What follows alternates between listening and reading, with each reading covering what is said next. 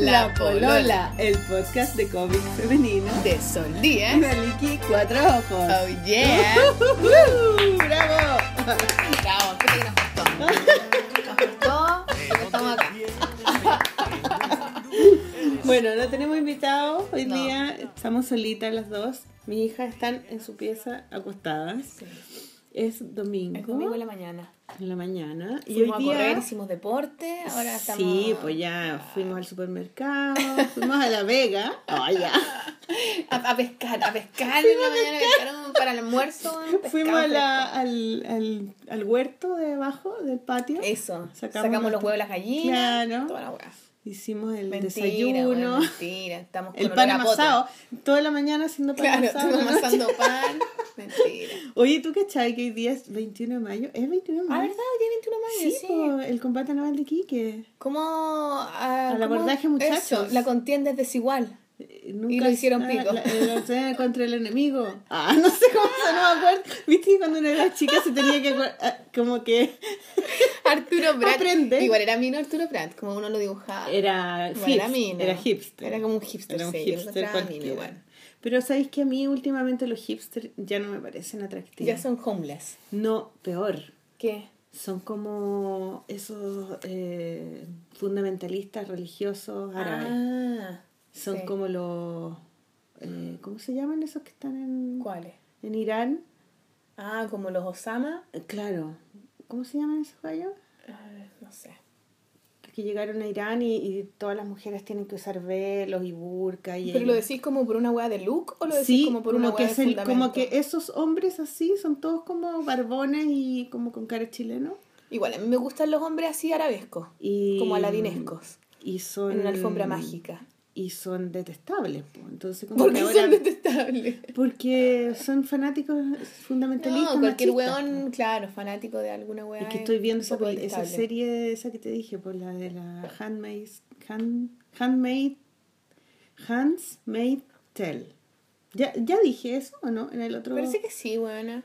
¿Ya lo dije? ¿Y de qué era? ¿De qué es esa serie? Eh, el cuento de la criada, Ah, parece que sí lo... Margaret Atwood. Es una, es una serie de ciencia ficción. Y, mm, y entonces ahí es, una, es un régimen fundamentalista, religioso, machista, misógeno, ma- más, bien. Y, mm, Ya, pero no, los hipsters no son así, pues weón. y ellos son así como con barba. No, bueno. es como que ya están un poco aburridos los hipsters nomás, pero... Igual a mí me sigue gustando, a mí me gustan los hombres con barba. De, me cargan los hombres sin barba. ¿Cómo te cargan los hombres Sí, sin barba? Me cargan los hombres sin barba. ¿Y tu marido tiene barba? Sí, pues. ¿En serio? Si no es causal. Ah. Sí, no, no me gustan los hombres sin pelo en la cara. Y sin pelo ¿Pero en por general. qué? Me- ah, me porque es como más de macho así. Es que, claro, yo pienso que un hombre tiene que tener más pelo que yo. Y que eso requiere que tengan barba. ¿En serio? Sí, una vez terminé con un pololo porque no tenía mucho pelo. Inconscientemente, creo yo. No, ¿en serio? Sí. Pero, pero son... O las piernas, ponte tú. Ah, no, sí, a mí el hombre pelado lo encuentro No, fatal. no Pero gusta, tú caché que los hombres ahora se depilan, pues los cabros jóvenes no, me se carga, depilan. me carga. Y yo encuentro horrible. Horrible. eso. Horrible que se depilen. depila. O sea, yo encuentro, puta, casi que ni yo me depilo. Así que que el weón ande más depilado que yo, encuentro. Como que creo yo que me hace sentir menos mujer una buena inseguridad mía, quizás también. El hombre pelado. Claro, como que me hace a mí, como que en el fondo es cachado ¿Te como. gusta que sea más cavernícola? sí? Claro. ¿Ah? Para yo también sentirme más cavernícola y tener la libertad de ser más cavernícola, ¿cachai? Claro, como más O sea, si yo no me preocupo de esa weá, ah, tú vas a estar preocupando más que yo. Mm. O sea, pero es- es súper weá. A mí no me sé. da lo mismo ya, o porque mientras sea hombre, mis estándares han bajado mucho.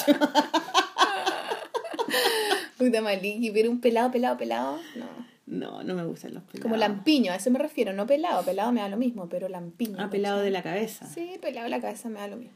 Sí, en general el hombre... lam- No, yo he tenido eh, pololos que son más lampiños y bueno, hay que aceptarlo nomás, pero así como que a mí me gusta que también que tengan pelo. sí. Sí, pues más calentito, ahí más. No sé, sudor. ya basta, se acabó. Se acabó el tema. Oye, yo sigo resfriada, no me he podido, no me he podido... Está ahí pa'l pico con el muro. Estaba mal, sí, sí, sí, me escuché un ratito y después me dio lata a seguir escuchándome porque estaba muy resfriada. Sí, estaba bien Como- resfriada. No, bueno, y después de ese día, que fue aquí también, en mi casa, eh, caí, eso fue un sábado, el sábado en la tarde estaba para el hoyo y domingo así mal en cama y, y después lunes también, ¿no? Y no, es que no estaba con muchas recuperar. cosas, po. Tu viaje a Bogotá, tu Sí. término del libro, Nunca me pude recuperar. esas pinturas huevanas que estuviste haciendo. Sí, todo se me juntó Sí, y, y como que mi cuerpo colapsó un poco. Pero, pero ya, ya estamos saliendo. Esta, esta semana teníamos pensado invitar a la Fernanda Frick, ¿te acuerdas? Sí. Porque lanzó su, eh, Su estrenó su cortometraje Here is the Plan y la Fernanda es una es una gran animadora, ilustradora también ella está haciendo un cómic también, una novela Sí, gráfica. Y, y nos invitó al estreno Que se hizo en un festival Chile Mono. que se hizo en Chile Muy Mono, bueno el festival, lo invito ganó, a- ganó, Sí, ganó. ganó Yo fui la jurado de Chile. Mono este año. ¿En serio? Yo fui De el año pasado. Sí, pero ¿cuál fuiste la competencia de internacional? la competencia internacional. Yo también fui de esa. Qué buena. Sí, Son bacán. los gallos que eh, hacen Oye, los Chile cortos Mono. preciosos, weón. Muy bonito, weón. A mí me encantó haber sido jurado porque vi unos Sí. cortos súper bonitos y después el jurado que me tocó eran unos gallos muy guapos. Muy, muy Yo no fui a la wea. Uno era como de Nickelodeon y el otro era como de Cartoon Network. ¿En serio? Sí, unos cabros jóvenes. Súper, súper así como internacionales taquilla. Es que el festival es muy y taquilla súper y muy bien simpático. Y nos juntamos ahí en el Mavi y tenían como un eh, tenían como una barra así como como una cosa de puros dulces y, y no sé como un mesón lleno de comida así como que habían contratado un catering especial y unas mesas para los jurados distintos jurados ¿cachai?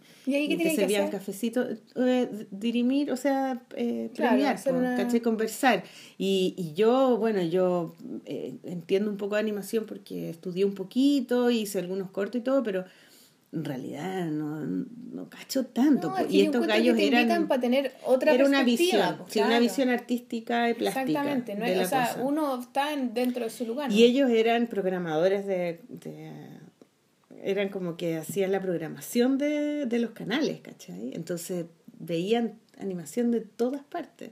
Pero fue, fue bueno, te- teníamos casi las mismas ¿Sí? opiniones, sí, o sea, le dimos el premio a, a esa película, mm, ay, ¿cómo se llamaba? Eh, Anomaliza. Mm, Esa película, sí. Pero habían, habían dos, dos, una francesa eh, que también era muy linda y otra que era inglesa, en inglés. Y con distintos tipos como de estilos de dibujo, súper bonito. Pero fue bacán. fue Sí, bacán. no, bueno, yo no, no pude ir físicamente porque estaba en esa cuestión de Paine, pero, pero vi los cortos y mandé mi, Ya, ¿y quién mis ganó? favoritos. No tengo idea quién habrá ganado. ¿Pero quién ganó para ti?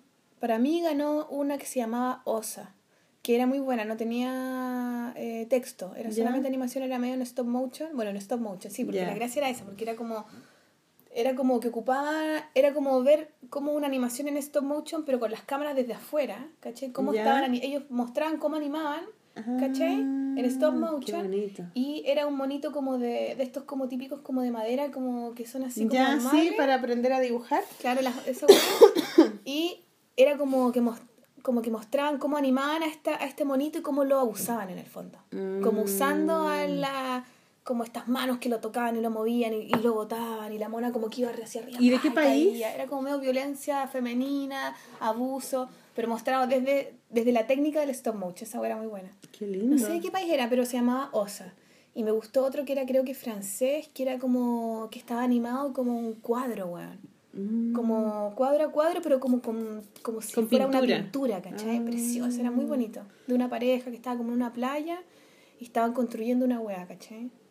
Y como que ponían la raya, tiene una serie de detalles y hasta que, bueno, se empieza como a desgastar esta construcción entre los dos, ¿cachai? Era muy bonito. Tiene una música buena. Y pero habían unos muy freak, que también es bueno, porque de repente uno, como que yo trato como, en, esta, en esos casos como de dirimir entre cuestiones, tener como, como un criterio también amplio en donde tú decís, ya, este está bueno, este está bueno, este está bueno, pero este está raro. Este está raro, claro. No, como que no, no está dentro de ningún parámetro. Y eso premiarlo conocido, también, y claro. eso meterlo dentro de los... Porque también es bueno cuando la weá no es como convencional, ¿caché? Cuando es muy raro y te produce una sensación Como cuática. Pepe Pollo. Claro, está bueno, po, eso está bueno, ¿cachai? Sí, eso po. quizás todavía no sabemos que está bueno. Lo, pero experimen- está- lo claro. experimental. Lo Sí. experimental siempre También tiene un valor en sí así. mismo. Sí. Sí, había uno así, había uno de una técnica digital muy raro que era como de un escritor, que se llamaba, no me acuerdo cómo se llamaba, pero era como una cosa de escritura, De ¿cachai? que escritura era como, como un guion. con, con una, con una Con- máquina de escribir. Claro, era como la Ya. historia de un weón que estaba haciendo como una historia, ¿cachai? Que es súper común esa weá, ¿cachai? Y los miedos Sí. del weón y que no sabe qué hacer, La la, la- la típica weá. Pero la gráfica de la weá era muy rara. Y eso me gustó.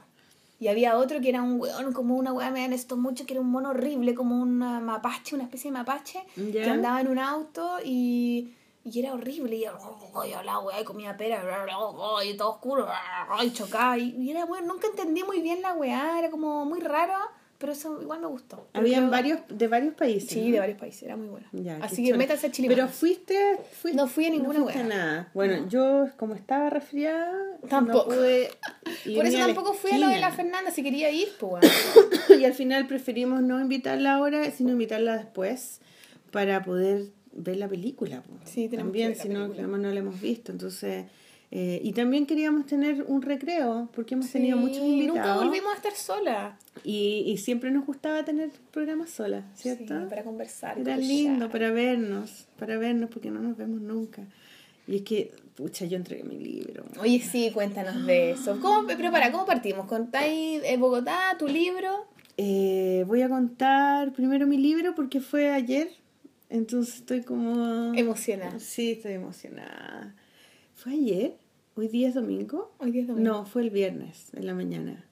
Claro, yo cuando volví de Bogotá me quedaban varias páginas porque yo viste que hice, yo hice, eran casi 300 páginas y yo lo que hice fue que, por ejemplo, hice, hacía 10 páginas en la pismina y después esas 10 páginas las entintaba todas juntas. Y después esas 10 páginas la- les ponía tinta y después les ponía achurado y las, y las metía en una carpeta. Y después hacía 10 páginas más. Y así hice la mayor parte del libro. Pero en la mitad... ¿Lo hacís para no aburrirte de los procesos? Porque hacer una página y después entintarla, No, voy a hacer todas a la, terminar todo el libro en la pismina. Es después que eso- terminar de entintar toda la weá. es que era mucho. Entonces como Claro. que sentía que si hacía 10, 15, 20 páginas de Iba una, avanzando como más, iba como que avanzando podía y, tocar el y avance. terminaba, ¿cachai? Claro. Mm. Terminaba y podía leerla y estaba bien. Entonces, y de- después dije, si tengo que intentar 300 páginas, creo que me puedo suicidar, ¿cachai? Es como mucho. Entonces lo empecé Mm. Como a que hacer veis la así, meta demasiado demasiado lejos. Entonces, llegó un momento que empecé a tener problemas con la historia, como que, como que me cortaba el ritmo de cuando Ah, contaba. vive.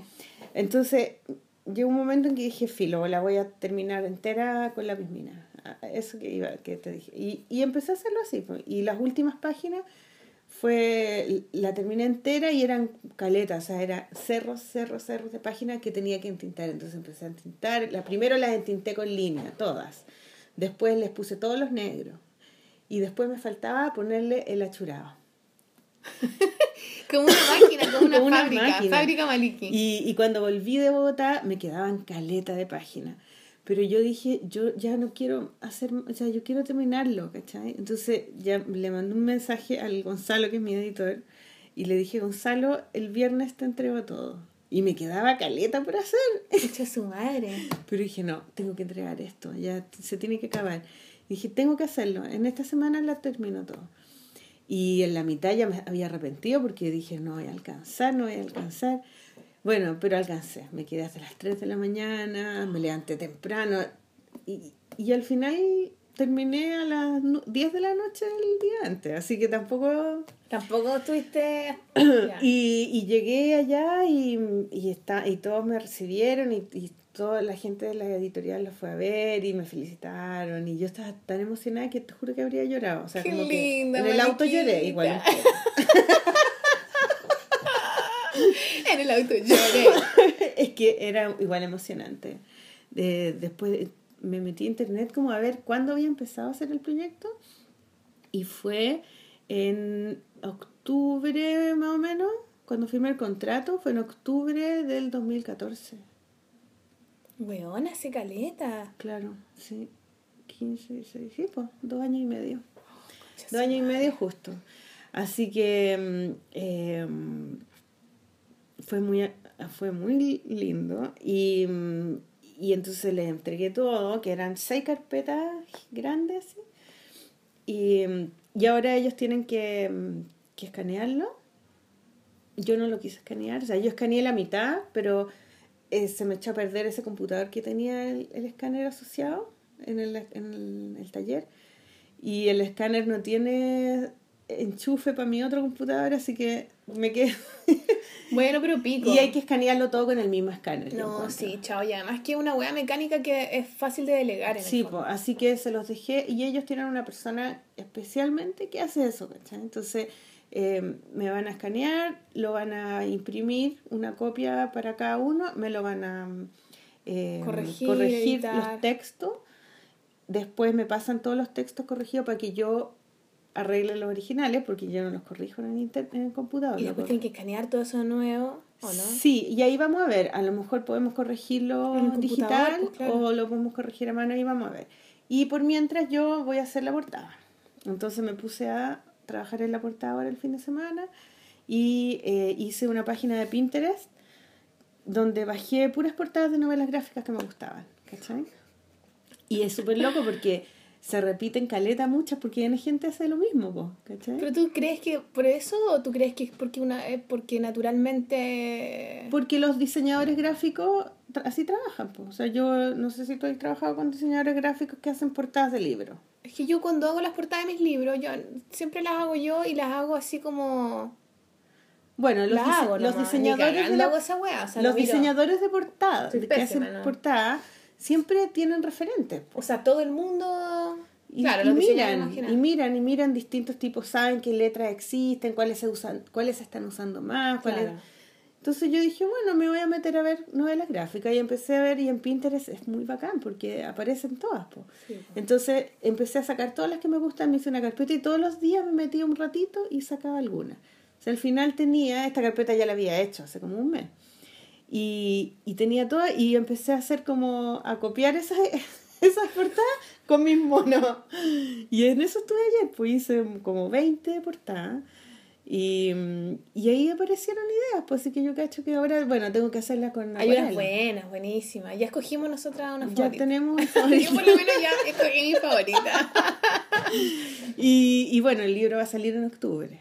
Ahora falta, qué rico. no, pero no falta nada. falta mucho, bueno. va a salir en octubre la Feria del Libro y, mm, y eso, así que es como te que felicito, Truquito, te felicito, te felicitamos todos, seguramente todos los pololos, las Sí, cruzaste el Dark Forest, sí. que no es fácil. Así que ahora tengo que estar, bueno, ahora viste que se abrió de nuevo el Fondar. ¿Querés postular a un libro? Eh, no, no puedo. Sí, pues, bueno, obvio. Pero sí, sí, guapo. Pero es súper ¿Verdad que se abrió ahora? Se abrió, bueno, el 31 se abre la se, se abrieron las bases y el 31 mm. aparece la postulación. 31 de mayo ahora. Sí, ahora. Mm. Y hay una cláusula súper estúpida, encuentro, que para que la gente que hace el fondar la saque, porque es del anonimato. En el, ah. y entonces es un, es un párrafo grande que dice que eh, no puede aparecer tu nombre en ningún archivo de, em, de portafolio. Y, y, en los archivos de portafolio yo tengo, por ejemplo, las portadas de mis libros. Todas las portadas de mis libros dicen mi nombre, entonces hay que borrarle todos los nombres. Y si mis, y si mis cómics son autobiográficos y dicen Marcela, tengo que borrarle Marcela todos los cómics. No, y además es súper estúpido porque en verdad uno sabe de quién son los monos. Obvio. Como que el, un mono de, de la Maliki vaya a cachar igual, aunque no diga Maliki que es de la Maliki. Claro, entonces voy a tener que borrar todos los Marcelas, ¿cachai? o sea, se entiende por qué lo hacen como para que la wea no sea un... Pero es inevitable, siento yo, en el dibujo. O sea, en otras cosas uno podría... No, incluso decía, si en los archivos aparece una foto, no puede aparecer su foto. Es como que, pero yo me dibujo a mí misma, entonces no puedo aparecer yo.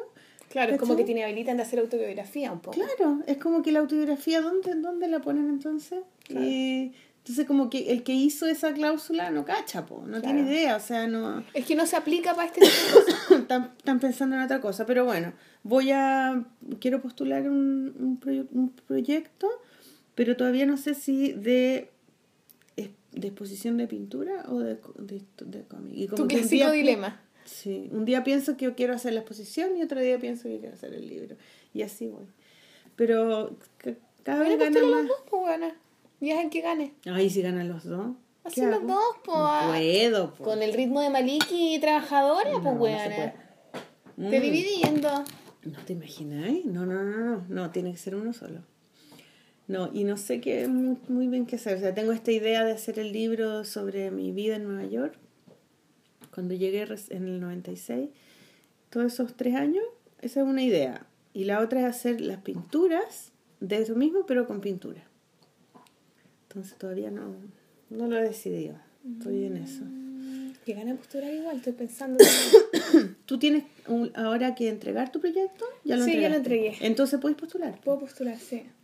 Tengo ganas, estoy haciendo unas Bueno, y terminaste el libro. Sí, terminé el libro, pero estoy todavía en mi Dark Forest personal, weón. Pero espérate, ¿el libro lo hiciste con la mismina? Sí, al final lo hice todo con lápiz mina. Ya, y- Ah, Es como. Podría estar así, pero creo yo que es, es más bacán si lo hago en acuarela. Ya, lo pero tendría que, tendría que dibujarlo entero de nuevo. Sí, pero no es tanto. Porque al final es una narración súper. No es como tan. No sé, pues como los tuyos, que tú eres como más, de, más, más descriptiva, ¿cachai? Como que yo igual siempre trato de no hacer fondo, weón. Y esta, este, esta historia es muy desde ese lugar como. Pero en esta historia igual hay nada. caleta de fondo, hay como muchos paisajes. Sí, pero no en todos lados. Y Mm. hay un momento en donde yo como que también todo se empieza a simplificar, como que hay una cosa de lugares distintos. Bueno, no sé cómo explicarlo bien, pero creo que lo puedo hacer, no es tan complicado. O sea, va a ser pega, pero tampoco creo que sea tanto. Cada, tan cada, cada digamos. dibujo lo vaya a tener que dibu- redibujar Sí. y con, en un papel de acuarela y Y pintar. y- No, si Claro. igual es, es pega, pero a menos que también pueda funcionar la pismina, también, no sé, todavía no sé. Como que no sé nada todavía de ese libro en mi mente, todavía no está todo cerrado. Mm. ¿Cachai? Lo terminé, igual me gustó cuando lo terminé. Como el, eh, el, el proceso de terminarlo me gustó, lo, lo disfruté. ¿Cachai? Siento que era lo que yo quería decir, pero cuando tú, no sé si se entiende así completamente lo que yo quiero, pero también siempre fue mi idea el no guiar tanto La cosa como lógica. Claro. O Mm. sea, no agarrar al lector de la mano y decirle, mira, yo quiero que pases por acá, por acá, por acá, sino que tomarlo de la mano y lanzarse nomás, ¿cachai? Mm. Esa era la idea también un poco con la historia.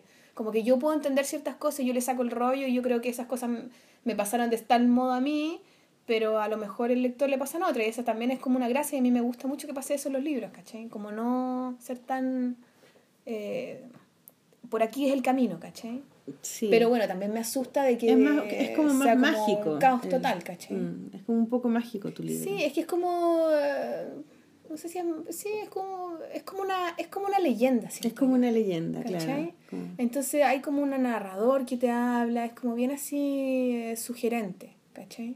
Claro, y Te lo subjetivo. mandar, y- te lo tengo que mandar, sí. pero me da plancha todavía. Pero si yo ya lo vi, no, No, no, pero he no terminado. weón. claro, vi, vi gran parte del libro. Sí, ahí te lo voy a mostrar. Yo tampoco estoy muy segura de mi libro. Ay, qué terrible esa Como que, sensación.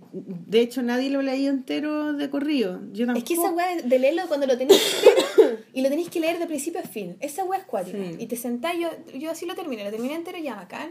Y después el momento crucial es cuando te sentáis y decís, ya, a ver, capítulo 1, yo empecé a leer, ¿cachai? Mm, Y, por ejemplo, ahí yo cambié algunos textos, ¿cachai? Que los cambié en el computador, entonces esa weá, por ejemplo, no me gusta cómo se ve muy bien. Ya. Pero eso se puede mejorar, ¿cachai? Pero me- mi idea es tenerlo así en bruto, terminado, y sobre eso ver cómo mejoro ciertas cosas y ahí ya ponerme a hacer la weá de nuevo, ¿cachai? Con como acuarela. con acuarela. Si es Claro. que fuera necesario, si es que a alguien le gusta y me engrupe y me dice, bueno, está súper bien así, así, así, por tal y tal razón que me parecen que tienen sentido, puta, también lo dejaría. No tengo como... Como que me interesa la historia, no me interesa lucirme tanto, ¿cachai? Mm. Siempre se- tengo esa sensación. ¿A ti no te pasa esa weá? Porque cuando uno hace un libro, ¿Cómo lucirte? cuando yo empecé a hacer este libro, a hacer Bajo Tierra, yo ya empecé, tenía como un- una idea un poco de lo que yo quería decir. Y ahí empieza la. Ya, ten- tenéis la idea y ahí el paso siguiente un poco es de cómo lo dibujo. ¿Qué ocupo? ¿Ocupo acuarela? ¿Ocupo lápices? ¿Ocupo Claro, porque vaya a tener que otro? estar todo el rato haciendo. Claro, y ahí mismo. en ese el cómo lo dibujo empieza a ver como un fantasma, siento yo, o un demonio, no sé, que te dice. Tenés que dejarlo a todos locos con tu dibujo. Claro, ¿cachai? Que dibújalo de la, lucirte". que- de la que te salga de la mejor manera Ese es posible. De la que, de la, claro. Ese es el sabio que te dice, dibújalo como eres tú, ¿cachai? Dibuja Mm. como te salga. Y de hecho yo dibujé un mono que decía eso, así como, no pensís en el estilo y la huevada, ¿cachai? En cómo, cómo hacerle ver a los demás que tú eres muy buena dibujante, ¿cachai? Claro. Sino que dibuja te- como te te vaya peináis saliendo. con la técnica. Claro. Que eso creo yo que a veces como que te frena un poco, ¿cachai? Porque, bueno, tú dibujas siempre más o menos tu estilo, pues tú tenías el estilo como bien fijo. Yo nunca quise hacer un libro con tinta china. Encontraba que era ¿Verdad? un hacer suicidio. en la pismina nomás también. Sí, pues era como un suicidio, era como... yo Claro, yo sé que me queda bien la tinta china, que me puedo lucir y todo eso, pero 300 páginas de tinta china no, no puede ser. pues, Entonces nunca quise. Y fue una petición de otra persona que me dijo, no, tienes que hacerlo porque a ti te queda bien y entonces tú lo vas a dejar loco. Y este tipo era un editor español y como que dije, bueno, ya, pues, o sea, si él me lo dice, le tengo que creer, ¿cachai? Y lo empecé a hacer así y era así como que iba en la tercera página y ya estaba agotada. Así como, chuta, esta weá es demasiado difícil. Y, y hice todo el libro pensando de que no iba a ser capaz de terminarlo. Hasta el último día. siempre tuve esa sensación. Más que lucirme era como, no voy a poder. O sea, esta weá es muy difícil, ¿cachai? O sea, no sé si eso se siente. Yo creo que ese es mi miedo con el libro, de que se sienta que hay una dificultad.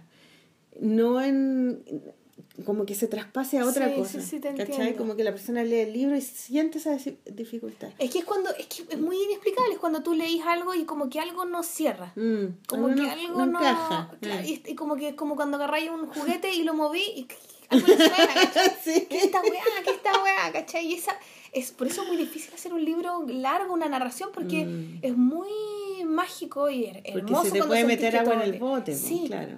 es, es difícil, siento yo, leer una weá y que sea como. Puta, el, el, es, es corto pero no largo. ¿no? O sea, es corto pero no, no, no nada. Es lindo pero tampoco, caché como que. Como que no sea un pero, sino que sea.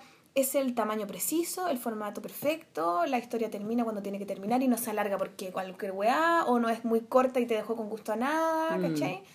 Uy, cu- cuesta mucho que, que el, pancito Pero hecho yo a creo- punto, yo creo que- La que- carnecita rica como justo cuando a uno le gusta, ¿cachai? Ah, yo creo que, por ejemplo, cuando hice los libros de lo- los, los diarios, tenía la sensación de que estaban redondos, ¿cachai? De como que, ah, qué bacán, porque me demoré muy poco, o sea, tres meses en dibujarlo, cuatro meses en dibujarlo, después un mes en diseñarlo y el libro en cinco meses ya estaba, pues, ¿cachai? Estaba en las librerías, así. Mm. Y, mm, y era una sensación como de bienestar, decir, qué bacán, como que me salió rápido y funciona y es divertido y como que... Ya, pero cuando hice este otro libro nunca Es sentí que eso. es una nunca. narración más larga. Y, y esa sensación de no estar segura, Ay, sí, qué de no sentir que, que está bien hecho, de que, pucha, no sé.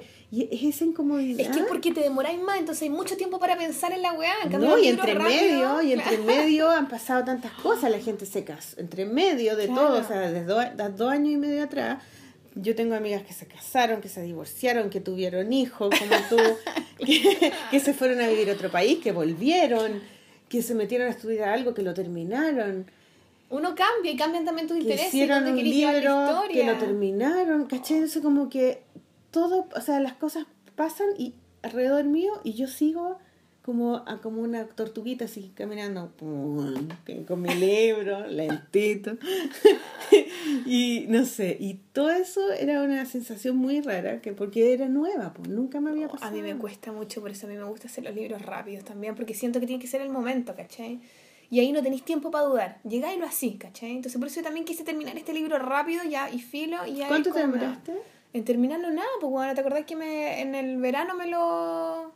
Me lo... Además que tú habías hecho el libro de la embarazada, Claro, la sí, me historia del embarazo, ese. y ese libro tenía tuviste una, una manera de hacerlo disti- completamente distinta. Hicieron el guion de a poco entre las dos, eh, lo hicieron todo. eh, todo el libro está hecho antes en un Sí, guion y está como más, es más guiado todo, ese libro. todo ¿cachai? pensado antes. Ay, es- por último, si algo está penca, yo le puedo echar la culpa a la Michelle o le echo la culpa a, la- a los de Pero Cataluña. en este otro tú no tenías el No, guion, po. po. Y nadie me tomó de la mano. inventándolo, claro. nadie me tomó de la mano y me Mm. llegó, sino que era yo sola en la oscuridad, así como, bueno, vos vela, come lo que podáis, avanza como, ¿cachai? Por eso me asusta, porque solo soy solo yo, ¿cachai? sí. Bueno, lo que hay pero es, también, pues, bueno, claro, mala es una manera de trabajar. Y o sea, no, claro, todas y- las, no todos los proyectos se, se enfrentan y se hacen de la misma Y manera. uno tiene que aprender a soltar también. Y, Y- a decir, ya, filo, y esto es lo que aceptar. soy, esto Sí, es lo que soy ahora, puedo ser mejor, pues siempre puedo ser mejor, puedo ser peor, también siempre puedo ser peor. Y da lo mismo, y si el libro es bueno y si el libro es malo, es un libro dentro de la línea que vaya a tener y, y parte de la weá de avanzar es retroceder nomás, pues ¿cachai? No sé, poniéndome en esos casos, como que también creo yo que hay que de- eh, no darle tanta presión a un proyecto, ¿cachai? Mm. Como que no es tan importante, en verdad, ni aunque le vaya muy bien ni aunque le vaya muy mal, nunca nada es tan importante. Yo creo que es importante estar siempre haciendo algo, más que el proyecto sea importante. Sí. O sea, ahora que yo, por algo. ejemplo, entregué, eh, ya estoy pensando en el otro proyecto. Eso es bueno. No porque, no porque, no porque por alguna razón específica más que eh, que yo necesito estar haciendo algo. Necesito estar haciendo un proyecto de arte, ¿cachai? Como arte, un libro, da lo mismo para mí. Pero no puedo, no. ¿Cachai? Como que siento que Sí, es pues uno lo una- necesita. es una necesidad y, Y por eso hay que terminar también las cosas. Sí, porque po, si no, ya no podéis pasar al po, otro. Claro. claro. No, está bien, weona, va, va a ser todo bien. Bien, Maliki. ¿Tú no la has leído de corrido? Eh, leí, no, leí, la última vez que lo leí, leí en los últimos, las últimas dos carpetas que eran mis últimas. Esas sí que las leí varias veces porque como las hice de una.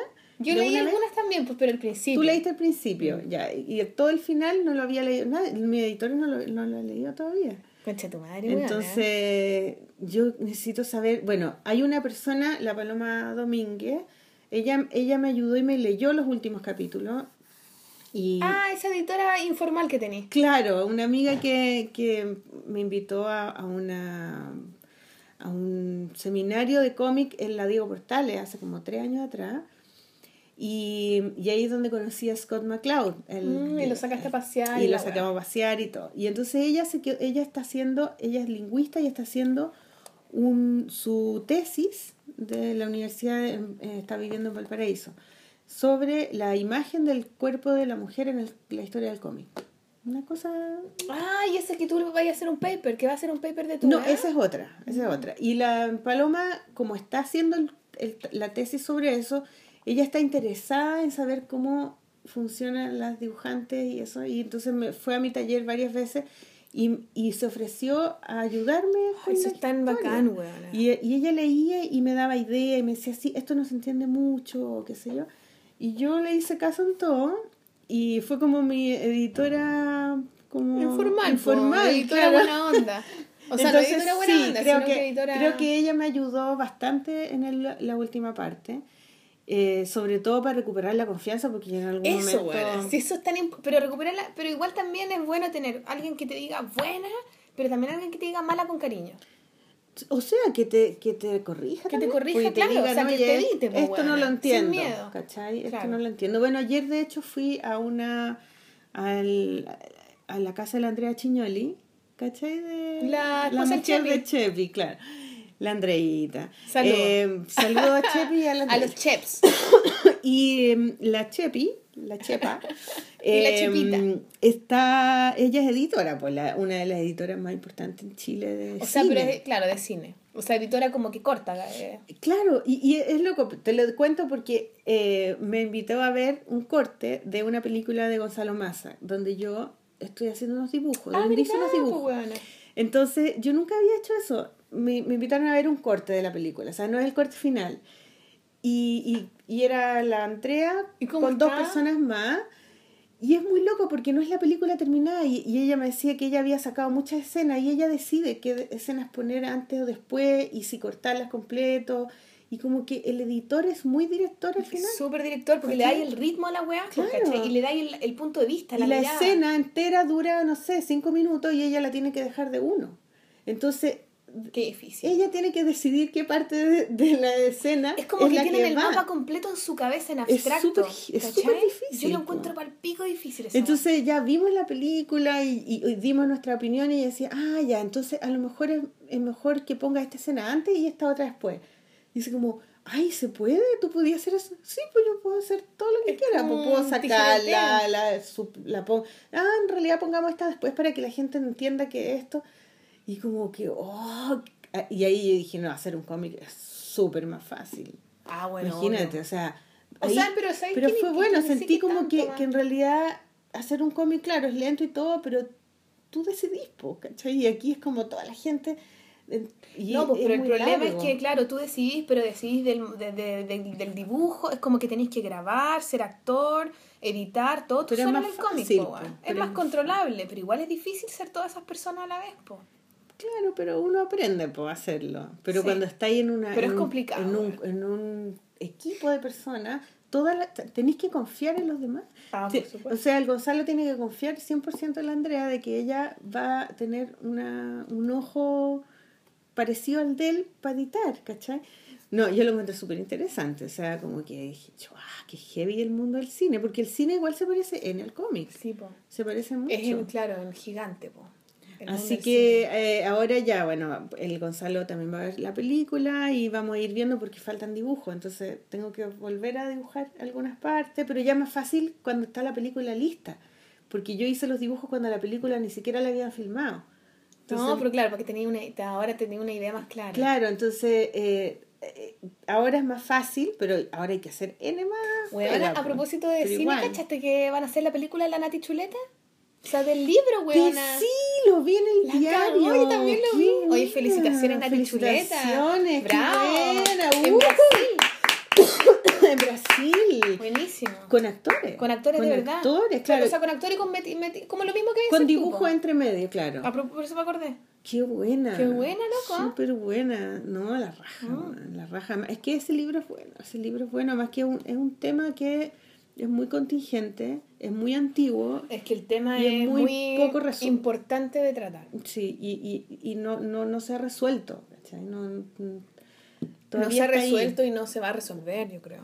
Entonces es súper bueno y la Nati, Qué buena, loco, la cagó. sí. Parece que ahora está haciendo otro libro la Natalia. Estaba haciendo dos libros cuando la entrevistamos, ¿Sí? ¿te acuerdas? Estaba haciendo uno como de ciencia ficción. Sí, algo como nada que ver, decía Sí, ella. Sí. Y, y otro que no me acuerdo qué lo que era, pero estaba en eso. Yo no, no he vuelto a hablar con ella. ¿Sabéis con quién estuve el otro día? ¿Con quién? Con la, Cata, con la, Cata- la Catalina Bu. La Catabú, ¿verdad? Cuéntame la la, a Catabú, ver, ¿cómo la fui a ver a su casa porque necesitaba que me firmara unos libros para mi sobrino porque estaba de cumpleaños. Y, mm, y desde que yo la, desde que la entrevistamos en la bolola, mi hermana me pasó esos libros y yo nunca se los pasé, se me olvidó. Entonces era el cumpleaños el fin de semana, que no fui porque estaba enferma, pero, Cuac. cuac, pero eh, le dije, por favor, eh, recíbeme. Recíbeme a- toda tóxica. Y yo estaba resfriada, ella también estaba resfriada Ah, entre moco y moco. me, me- me recibió como con pijama porque se iba a acostar y, y estaba súper apestada porque no le había salido una ventanilla abierta. Ay, ¿para dónde se quería ir? Pues China, No. pues Shanghái, la- el festival de, de, de, li- libro ilu- de la literatura infantil de Shanghái, que yo conocí a la directora del festival en Colombia, era amiga de la Paloma. Y ella dijo, pues sí, tenemos invitado a la Paloma, a la Catalina Bu y al Matías Matías, Matías Prado. Prado.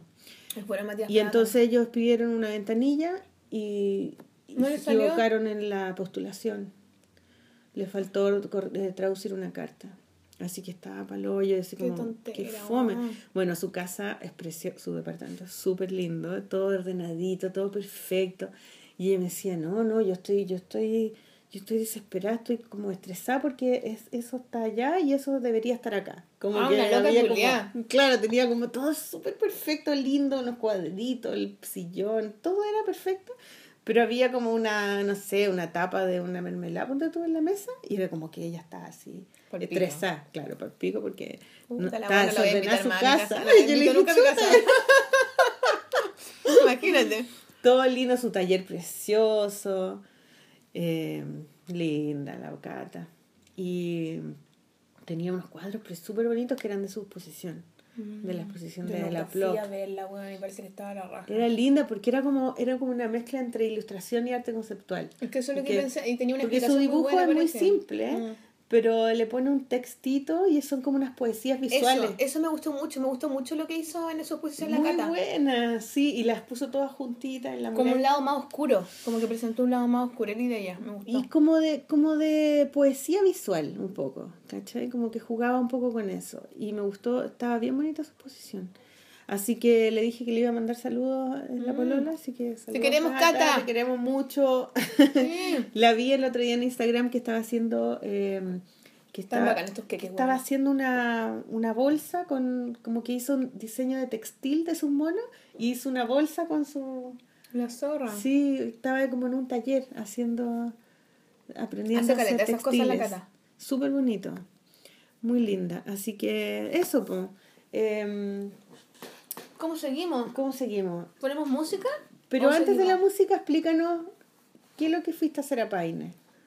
¿Qué, qué estoy haciendo en Paine? Porque yo te decía, juntémonos en la semana, no, es que estoy en Paine, que voy a Paine, que Paine, Paine. Sí, que esta ¿Qué semana estás haciendo en Paine? No podía moverme a ninguna parte más que a Paine porque agotaba mis leches de suministro y los cuidadores de Rafael. Entonces, solo- ¿Cuántos cuidadores tiene Rafael? Tiene tres cuidadores oficiales, su padre, su abuela y su otra abuela. ¿Y tú- abuela y el materna, abuelo abuela paterna. No, porque un abuelo trabaja, el otro también trabaja, los dos trabajan. Uno trabaja freelance, pero igual, claro, está en su... Además que tan, no sé, como que no... No sé si es para dejárselo No a para dejárselo al hombre, para No. dejárselo a la- al papá nomás, al papá nomás. Al papá nomás, sí. Sí, son los cuidadores oficiales de Rafael. Entonces ahí tenía que armar un Tetrix, weón. Y ahora cada vez que tengo que salir, tengo que elevar una carta Excel. A llevar solicitud a mil weón, ¿Quién una burocracia. puede, quién no puede? Sí, pues weón, palpico. ¿Y cómo lo hiciste para ir a ese proyecto? Sí, pues, y fue cuático porque es las primeras veces que salgo así seguido, pues. ¿Cachai? Y toda la mañana. Entonces, porque es el pique de ida y vuelta a Paine. ¿Y Paine cuánto Paine es una está? comuna eh, afuera de Santiago para la gente que no conoce. Eh, es relativamente cerca, me demoraba como una hora en llegar. ¿Cachai? En auto. Ya. Puedes llegar en metro tren también, pero yo me iba en el auto nomás. Menos mal. ¿Y menos. por Y- qué fuiste a Paine? Igual era bacán el pica paine. O sea, igual después como que salí a la casa, ya Rafael, sí, todo bien, está todo bañadito, limpio, no sé qué, tiene su pañal, las leches, cha, cha, cha, salía, prendía el auto, ¡vum! me ponía un CD, weón, y me iba así, cha, cantando, igual La libertad, sí, rico. un poco así como cagar sueño, etcétera, mil weá. ¿Y a qué Pero igual era un momento bacán. Weón, salía de la casa como a las 8 máximo. Me despertaba como a las seis y tanto para bañarme, estar con el Rafa, darle pechuga, sacarme leche, eh, desayunar algo y partir. Agarrar la hueá e ir. Y, vol- y volvía como a las una, más o menos, generalmente. ¿Cachai? Entonces era harto rato. Bueno, cuando, cuando entré al colegio, vais de que levantarte a las 6 de la mañana todos los Sí, días. pero ¿sabéis qué, huevona? La otra vez eh, tuve una posibilidad de dormir más y no, no puedo dormir. No. Otra vez me fui en un bus, fui a propósito de la Orquesta del Viento que después vamos a hablar. Me fui en un bus y dije, ah, bacán, bueno, tengo como una, dos horas más o menos como para dormir todo el rato así, la raja, estaba así, o para leer. Me dio el libro de la Patti Smith, que no me lo he terminado todavía. me queda así un poco, Un bueno. año y medio después. Juro. Porque es que me- entre medio me leo otras weas, estoy así como a pedazos, ¿cachai? Entonces la wea es que me lo llevé, dije ya bacán, leí un poquito y dije ya voy a aprovechar de dormir y así, errática, todo el rato no puedo dormir. Como que ya creo que para siempre tengo que acostumbrarme a dormir menos, ¿no? Bueno, pues la wea es que en Paine estamos haciendo un proyecto que se ganó la municipalidad de Paine, un fondar. Fondo de Oye, la pero música. espérate, parece. antes de que, de que cuentes eso, eh, necesito... Nos vamos a la mierda. No, no, no, no, necesito ir al baño. Ya. Seguimos, seguimos. No ha pasado nada, no ha pasado nada. No ha pasado nada. Bueno, la wea es que es un fondo de la música que se ganó la municipalidad de Paine porque... em, ¿Pero quién postuló ese fondo? La municipalidad de Paine. Ya. Porque la weá es que eh, en Paine al alcalde se le ocurrió que en todos los colegios municipales eh, debería haber un piano para potenciar las cosas creativas. Como en el mall de Plaza Gaña. Claro. De todos los malls parece que hay una weá también que en todos los malls hay un piano para que la gente pueda tocar. Bueno, en todos los colegios municipales de Paine hay un piano. Entonces el fondo se trataba de cómo darle vida a este piano, ¿cachai? Entonces se les ocurrió llevar al pianista, un pianista muy famoso chileno, que el weón ha sido embajador de Chile ponte tú, en el mundo, eh, como pianista, como representando a Chile y toda la weá. ¿Como Claudio Rau? Como Claudio Arrau, claro, pero no sé si es como Claudio Arrau, pero. Puta, no sé. Pero ¿Cómo muy- se llama? Felipe Brown. Felipe Brown, pianista, eh, se le ocurrió llevar a, llevarlo a él a tocar en estos en cada colegio para que los niños pudieran ver, mira cómo suena el piano, ¿cachai? Las posibilidades que hay con este instrumento y que lo tenemos tan cerca de nosotros, ¿cachai? Ya. Que son niños de escuelas como rurales, en el fondo como bacán. Entonces la idea es darle vida a esto y para que eh, fuera como, como que valiera la pena era que lo llevara al pianista este Felipe Brown y que hablara de Chopin, porque es como especialista en la obra de Chopin. Ya. Chopin. Chopin. Chopin. Y para que no, para darles como una cercanía con los niños, bueno, hagámoslo con la Sol para que la Sol vaya ilustrando la vida de Chopin, ¿cachai? Entonces el proyecto se trata de que Felipe, cual cuenta cuentos, se va, vamos, está el piano al medio y a los lados atriles, que son como 5 y 5 por lado, ¿cachai? Entonces Felipe va y dice, bueno, niños, no sé qué, juntan a todo el colegio y todo.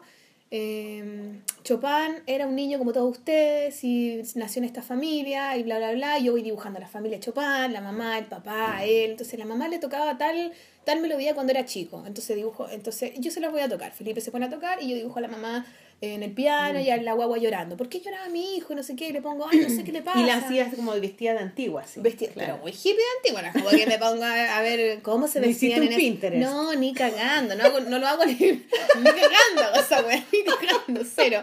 No, le pongo un vestido nomás así, porque también son dibujos que tengo que ir haciendo rápido, entonces bien como bien cómic, Sin ¿cachai? tanto detalle, No, claro. No, sin tanto detalle. Y más o menos te los aprendís de memoria para repetirlos en los Pero igual no, porque de repente Felipe me dice, oye, voy a tocar esta otra melodía, ¿qué tal si hablamos de cuando eh, Chopin viajó a Mallorca y no sé qué weá? Y lo hago, chucha, ya dale, ya, mortal, improvisemos. Y te pongo y digo, ya, se fue en barco, me pongo y hago un barco y una ballena y le meto, ¿cachai? Cuando se muere Chopin, ponte tú, toca la marcha fúnebre, que la compuso Chopin. Ya contaste el final ya cajón. de la cuestión. Pues, Ah. Lo hago en un cajón al weón así y le pongo como unas calaveritas. Hoy Chopin llegó tu hora, hasta la vista, baby, ¿cachai? Y ahí los niños se ríen, ¿cachai? Muy- ¿Y muy- qué edad tienen los bacán. niños? No, llevan a cabros de, de todo el colegio. Como depende del colegio. A veces llegan hasta octavo, a veces hasta cuarto medio. Ah. Entonces son caletas. A veces son dos grupos, son dos conciertos en un mismo colegio, o a veces los tiran a todos juntos, depende del lugar. ¿Y tú dibujáis en unas hojas o dibujáis En en, pizarra? hojas. No, en unas hojas. Una hoja, Y esas hojas después quedan los dibujos de regalo para los niños, ¿cachai? Entonces termina Mm. el concierto y todos se acercan y te abrazan. ¡Qué lindo dibuja! ¡Ay! y todos tocan el piano no sé qué. Hay unos que se van al piano y otros que se van conmigo, ¿cachai?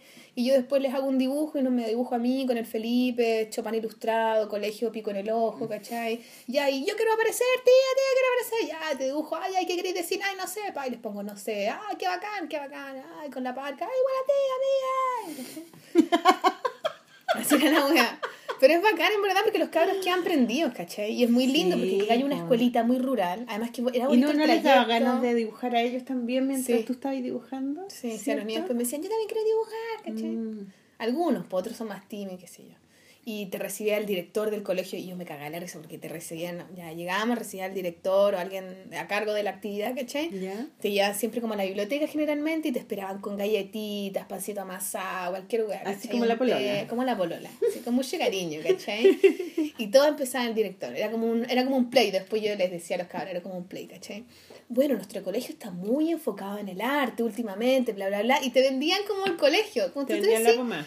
Media weá, como que a mí me importa un pito, venimos a hacer esta actividad bacana, ojalá, pero ellos como los directores así, súper así, tenemos niños muy interesados en esta weá. Y después Play a los chiquillos, que era el Felipe y la Vero, que era la encargada del proyecto, y decían, sí, la música es muy importante para los niños, y el arte y la weá. Entonces, Como un programa de, de, como un de la tele. De la tele. era un sketch porque en todos los colegios pasaba lo mismo. Entonces yo ya como que me comí un pan nomás y miraba la situación y decía, no, no tengo nada que decir a esta weá, como que Pero es te un hacían play". decir a ti también. No, nada. No, era una conversación Tú informal. decías, bueno, pico en el ojo, pico No, en el yo ojo. decía, sí, buena onda, cualquier weá, inventarse.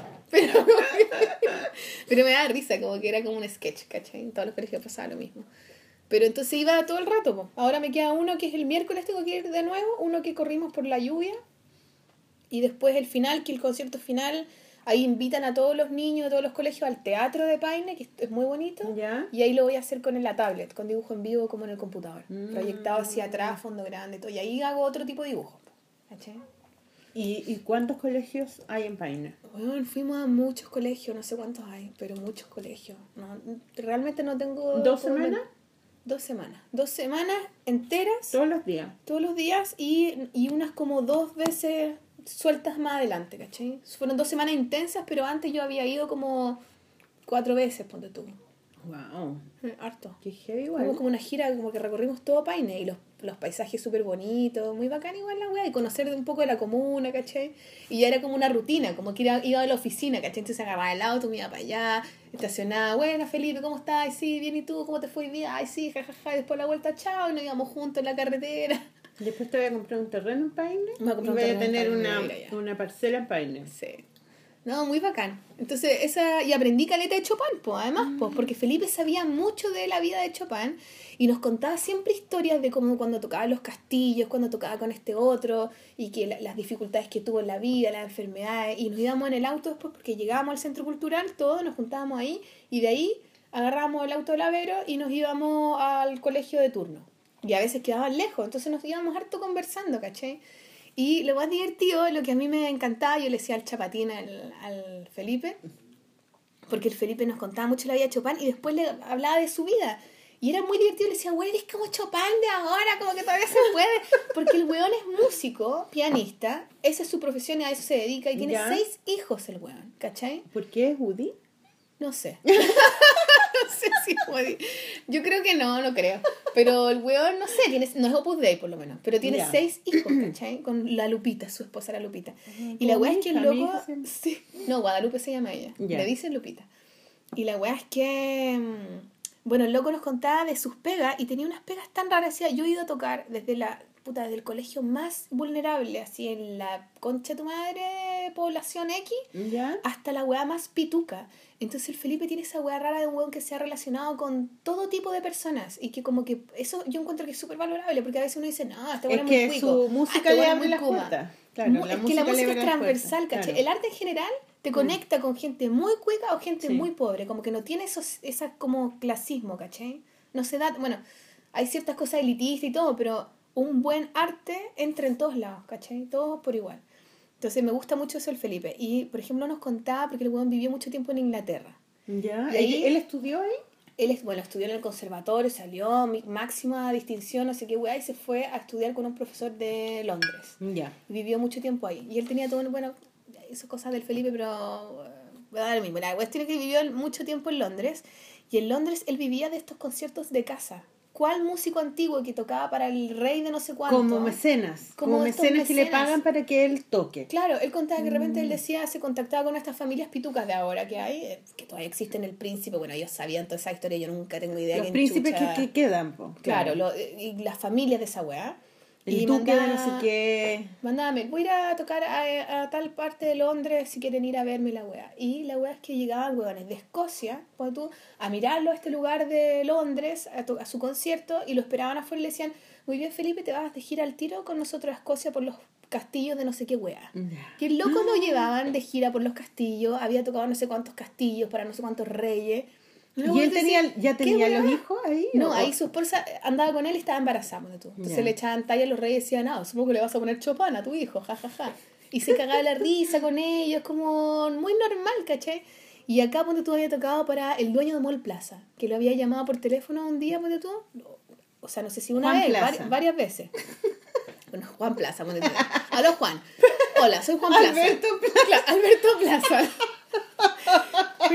Y le llamaba y decía, oye, ¿quieres que vengas a dar un concierto a mi casa en Zapallar? Eh, ¿Te tinca tal, tal fecha? Ok, ya llegaba y el huevón se sentaba, él solo y su perro, a escuchar a Felipe dar Ah, el concierto era para el perro. Para él y su perro. Huevón así como estos millonarios excéntricos que llegan y como que se quieren sentir reyes y tienen al huevón así tun, turur, haciendo huevón. Tienen mucha plata, pero no tienen amigos. Además porque inventaron el concierto. O a lo mejor quieren disfrutar esta música realmente solo. O a lo mejor estaba enamorada, enamorado de Eso no nos Felipe. contó Felipe el, el detalle Le triple X de la, del alojamiento ahí en Zapallar. ¿Qué pasó en Zapallar? Nadie lo sabe. Pero, weón, yo me cagaba la risa porque como que uno no se imagina, uno dice, ah, es músico.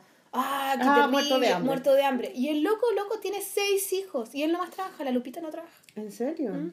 Entonces como que en el fondo todas las, como que cosas que todavía pasan que uno no se imagina, como que no sé, a mí me, me cautivaba mucho las historias que nos contaban esas cosas. Hay que tener mecenas. Bueno, y tocaba mucha, en muchas escuelas, iba a muchas clases y qué sé yo, ¿cachai? Pero súper movido, me gustó como pensar que todavía, como que en el fondo hablábamos de eso, igual el Felipe decía que los millonarios, millonarios, millonarios de Chile no tienen la cultura que tienen los millonarios, millonarios de Europa. Que los millonarios millonarios de Europa tienen como una, una responsabilidad cultural un poco con la gente. Y aquí a veces, pues tú ellos en Paine, viste que hay viñas y weá, entonces los millonarios de Paine ellos contaban que, claro, de repente tiran, traen ellos por gusto personal, por traerlos a tocar a su viña, a, la gente, a sus amigos, ¿cachai? Un cantante de ópera, no sé. La raja, toda raja. Y hacían el concierto más para los más taquillos sus amigos y después igual hacían uno para la plebe, ¿cachai?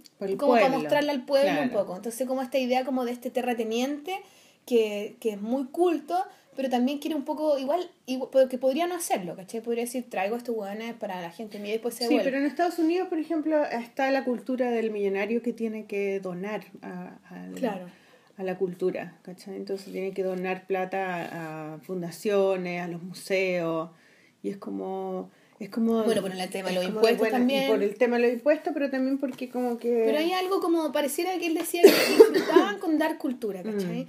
Y con auspiciar cosas a los artistas, ¿cachai? Como con hacer locuras con la plata, con no como con disfrutarla, como y compartirla de alguna manera, ¿cachai? En cambio aquí en Chile pasaba muy poco.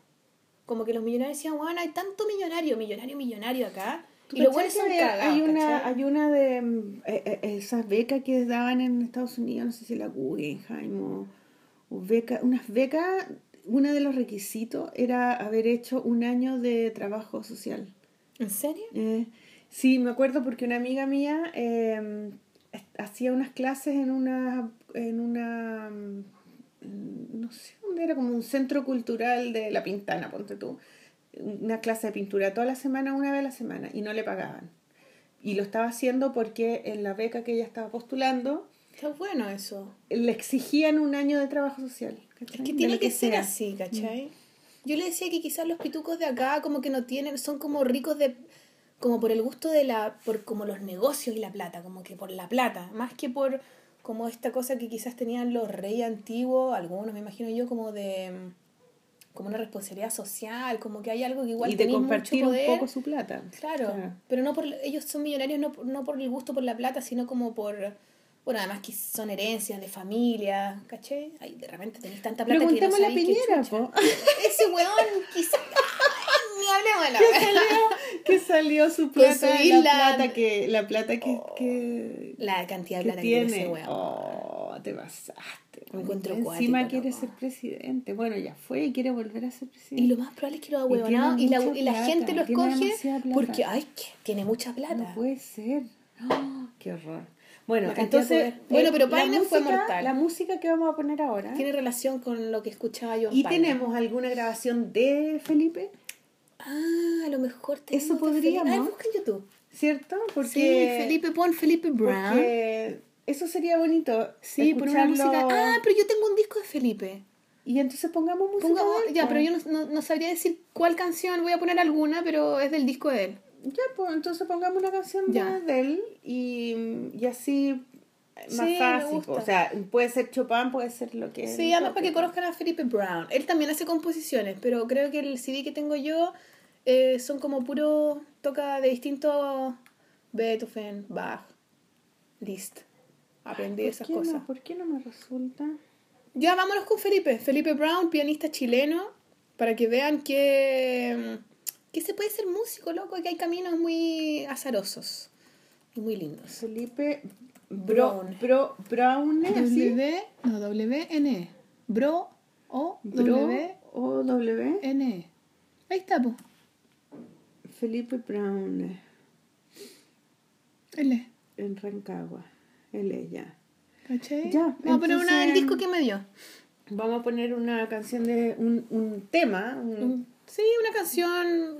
Porque él canta, no, es solamente piano. Pero para que vean lo lindo que toca, y toca precioso. Y algo muy lindo de los pianistas, que yo lo, se lo comenté, que verlo tocar es tan lindo como, las, como pone las manos, como hay una cosa como del baile, ¿cachai? Del mm. pianista. Que el movimiento de las manos. Que se tiene que notar que es muy liviano. Entonces él va tocando y te juro que así, movía, movía, y era como que las manos como una mantequilla, como que estuviera así acariciando el piano. Era precioso, como muy bonito. Como que no es brusco, es muy suave. Muy suave, pero cuando, claro, cuando sea y él mm. físicamente también se doblaba, ¿cachai? Y terminaba la canción, se iba hacia atrás, ¿cachai? Como, como una entrega dentro del piano. Y me contaba weas como, pero la última que cuento, me contaba weas como, por ejemplo, que él cuando yo le decía, ¿cómo quisiste ser pianista? ¿Cómo...? Hasta porque qué difícil, pues, weón. O sea, a veces eh, cuando los meten a estudiar piano desde muy chiquitito, como Bueno, que él, sí, po, papá pero él pidió estar en el piano, pero el papá siempre como que le decía, como que le daba miedo que él fuera pianista, po, obvio. Claro, porque iba a morirse de hambre. Y él tiene que ser padre de familia y la weá, ¿cachai? Y la weá es que el loco decía que él se metió a estudiar química, que él estudió química, Ya. Pero que estudiábamos tú y el primer año, pues tú eran, no sé, 10 horas de estudiar y después estaba estudiando, estaba estudiando 10 horas y después se iba corriendo al piano y tocaba una tecla, decía, ¡tin! Ah, como que se relajaba como el espíritu y después volvía a estudiar. Y que en la medida que pasó el año, después era 10 horas piano, piano, piano, piano, piano y una hora de estudiar química. Y después dijo, no, esta weá, chao, yo no puedo no estar en el piano. Y decía que de repente se, una vez se, se fracturó la clavícula, monte tú, y el loco enyesado tocaba igual, como que no puede dejar de tocar. Y esa Ah. weá, como que yo ay, decía, qué lindo, porque es como lo mismo que cuando el dibujo, ¿cachai? Como decir, claro. que dibujáis un ratito y como que se te, uf, se te Que se relaja. conecta con su espíritu, se conecta con él mismo. Entonces me gustó mucho ver este otro, este lado de Felipe, así que bacán. Ya, Ya, vámonos con Felipe. Felipe, bravo. música. Thank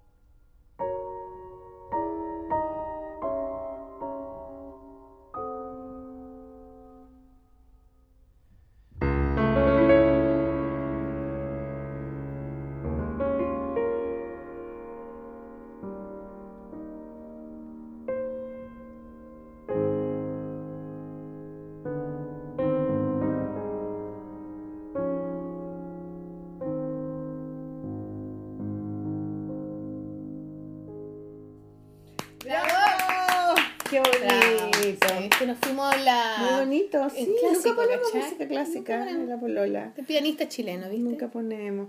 Oye, eh, qué bueno, ¿ah? Qué buena tu experiencia en Sí, Paine. fue bacán, no pasé bacán. Es bueno salir de Santiago. Sí, pues, descentralizar un poquito y además que era lindo escuchar esta música, dibujar, entregarle las cosas a los cabros chicos, te recibían con caleta cariño.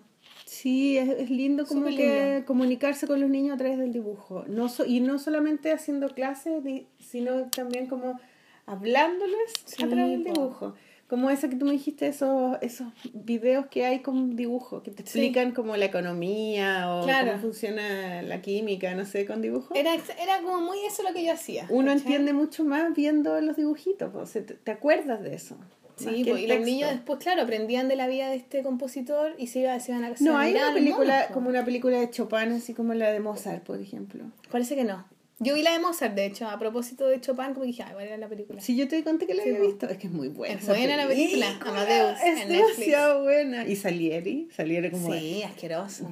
Asqueroso, pero también como Bueno, Felipe, envidioso, dice, que, po, Felipe dice que Salieri lo hicieron en la película como dos personajes, porque el weón, viste que al final de la película el, el Mozart le empieza a dictar su última como ópera o no sé Claro. Y él qué. se Ya, la ese no era Salieri, ese fue un alumno de Mozart. Ah, Un ya. alumno de Mozart se quedó y durante muchos años se quedó con la con el derecho de esa obra y todos pensaban que era de él. Y la esposa de Mozart se quedó con ese alumno. La esposa de Mozart le hizo la movida al alumno, cachando que este weón se estaba muriendo, para que el alumno le agarrara los últimos cuestiones y se emparejó con ese weón y se fueron. Ah, pero después descubrieron que era de Y Mozart. después descubrieron que era de Mozart. ¿Cachai? Pobre, y qué terrible que Mozart termina como en una fosa común, así Sí, como mu- muerto como cualquiera Hay muchos compositores que terminaron así. Por ejemplo, Felipe nos contaba que Bach, también. creo que Bach eh, muere Mm. y tenía como 20 hijos, ponte tú. Y con la segunda señora... Él quiere como ser como Bach, ¿no? Pero- Claro, no. Parece que sus, con la segunda señora, eh, lo- los hijos con la, de la primera se cagan a la otra, no sé qué cosa, y todos sus hijos se terminan muriendo de hambre junto con la señora. De hambre. De hambre, así como, mar- así como mal, marginal. Qué terrible. Porque caleta locos que, como ese que después otros compositores han desenterrado la obra de ellos y como que ahí causa sensación, ¿cachai? Que Claro. no les ha ido bien. Pero ponte tu list era millonarísimo, ¿cachai? Chopin también le fue la raja. Chopin en el fondo se muere enfermo, tenía como... que tenía como tuberculosis, ¿no? Algo Claro, del- porque imagínate, tienen problemas con el mecena o empiezan Sí, a tener problemas con Lo que le pasaba a Mozart, porque en el fondo no le compraban las weas, el loco era seco, pero no le compraban las weas. Pero si los buenos te compran, eran millonarios. o sea, Millonarios, Liszt claro. tenía, donó como un teatro entero, no sé dónde, que contaba Felipe, pero una wea hermosa en Praga, ¿cachai? Él la donó y como que era un Era él, millonario, claro. ¿cachai? Tenían súper buen pasar los músicos, era como muy taquilla ser músico. Ser ¿Cachai? List. Ser Liszt, Sí, at least. At least. bueno, eso. Ya cuéntanos de Bogotá, weón, porque si no vamos a estar hasta la Bueno, hora de 11. Bogotá fue bacán porque, bueno, fui con la Paloma Valdivia. Además que trajiste tantos libros hermosos, weón. Sí, bueno, Me traje lo que pude, ah, lo que pude, porque en realidad eh, es difícil traer ese libro porque además yo tengo, soy muy mala para para hacer maletas chicas. Entonces siempre como que, ay no, es que esta tenida, este Este por si zapato, acaso, el- la chaqueta, no vaya a al final frío. llegué con la maleta de 22 kilos y son 23 lo que te dejan llevar. Entonces tampoco podía traerme muchos libros porque me iban a cobrar sobrepeso. Igual salí, volví pasada, pero no me, no, no me hicieron pagar nada. Entonces no podía traerme tantos libros y, y además no, como que se- no llevé dólares, como que dije no, la otra vez no los podía cambiar y dije no, uso la tarjeta de crédito y al final había que tener dólares porque era muy complicado. Siempre hay que tener dólares. Así que mm, eh, no era tan, tan fácil, pero bueno, fuimos con la Paloma y la Paloma eh, conocía mucha gente, mucha gente. Saludos a la Paloma. Saludos, Palomita. Conocía mucha gente y, mm, y no sé, y ella también es muy simpática, muy divertida. Eh, y llegamos allá y Bogotá es una, a mí se me había olvidado como preguntar y todo, que eh, llueve todo el rato, ¿cachai? Todo el rato está lloviendo, o sea, llueve en la mañana y en la tarde sale el sol, después llueve en la, en la tarde de nuevo, sale el sol. Tiene como todos los climas. Todos los climas y hace frío y después hace calor y después hace frío y después está todo mojado. Y, y yo no había llevado ni paraguas, ni parca, ni Yo no, ah, que yo fui, cuando fui, fui en verano. pues fui como en septiembre. Bueno, pero... Pero es que nunca es invierno o verano, es como siempre igual. Es No, como- pero yo me acuerdo que andaba con polera, ah, pero quizás con un poleroncito. Sí, aquí hacía frío, calor, no sé. Bueno, fuimos a un hotel precioso, súper lindo, muy pituco. Y ahí estaban alojados Con- todos los dibujantes, o sea, todos los escritores, porque era la Sí, feria del po. libro. po. La mayoría Con desayuno continental.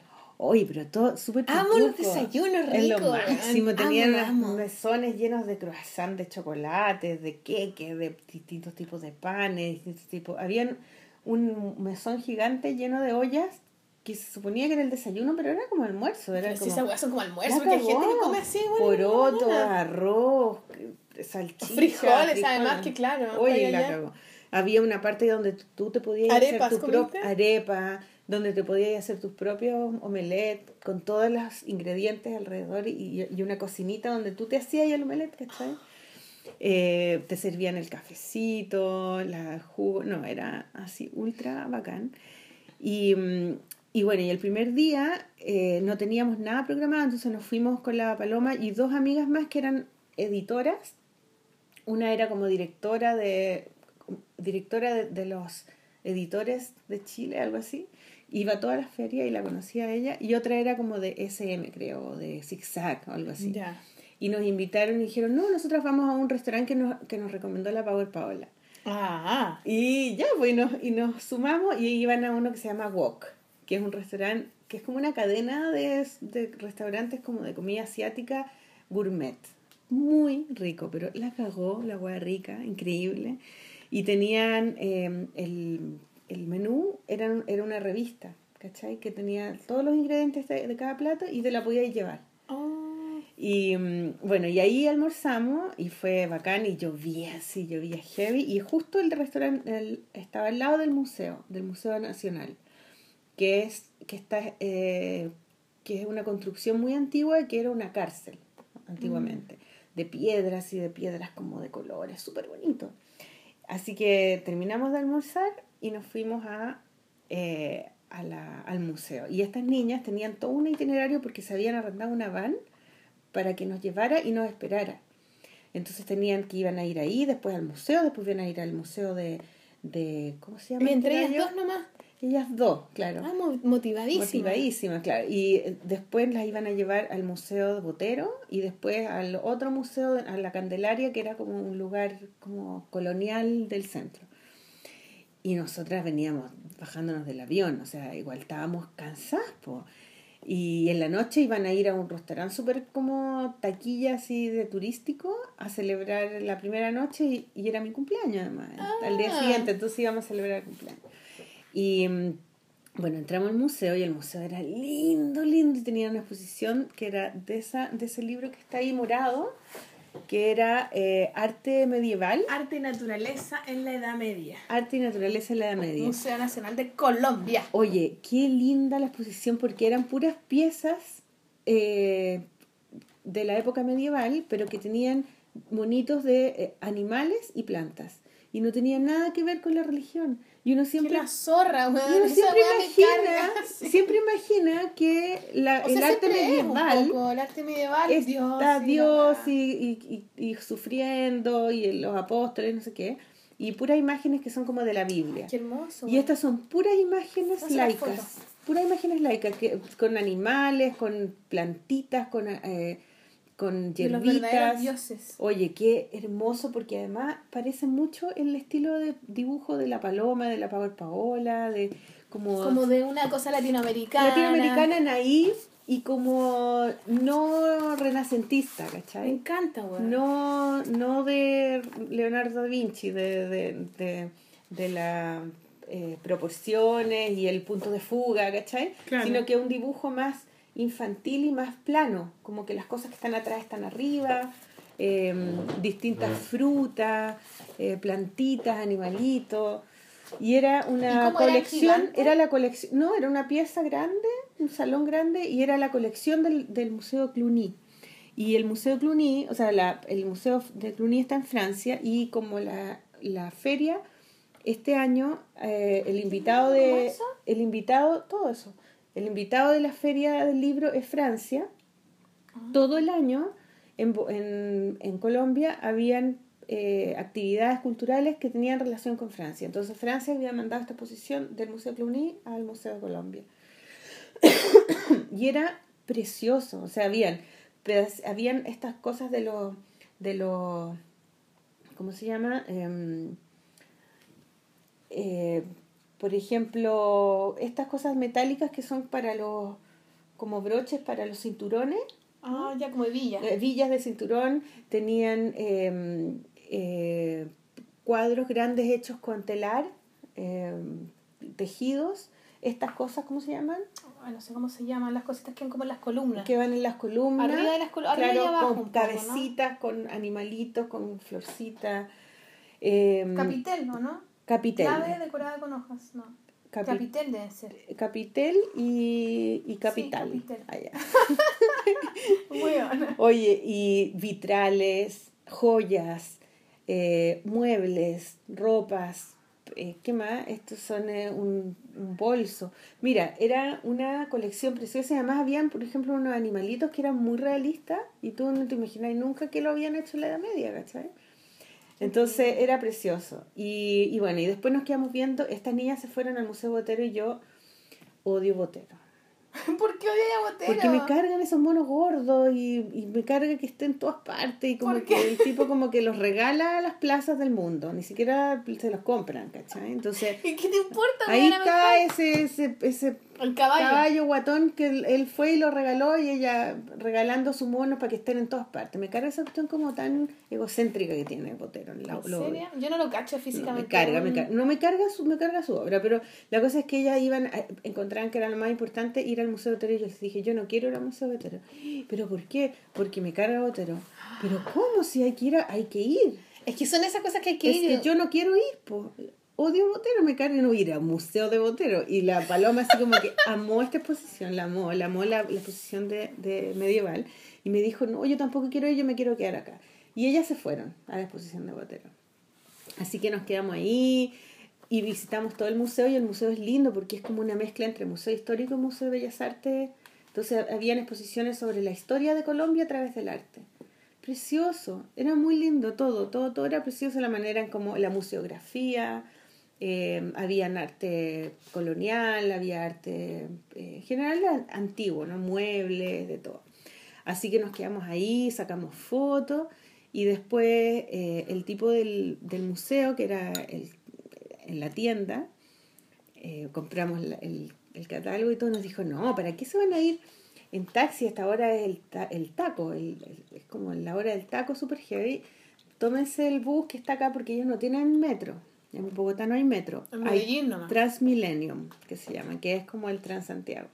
Y son buses que van en unas líneas especiales y hay, y hay una, una estación grande, varias estaciones, donde tú pagáis el ticket y entras y adentro haces colas para los buses. Hay miles de buses. Y nosotros Es entramos. como un metro para afuera. claro, externo. claro. Mm.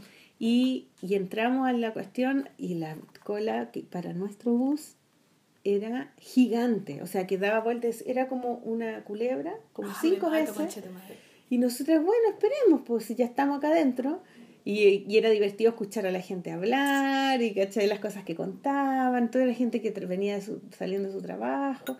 Ya, y con la paloma conversando, copuchando de la vida, de los ex y de las cuestiones. guau. Y de repente estuvimos una hora esperando que llegara el bus y los buses llegaban llenos, no se podía entrar.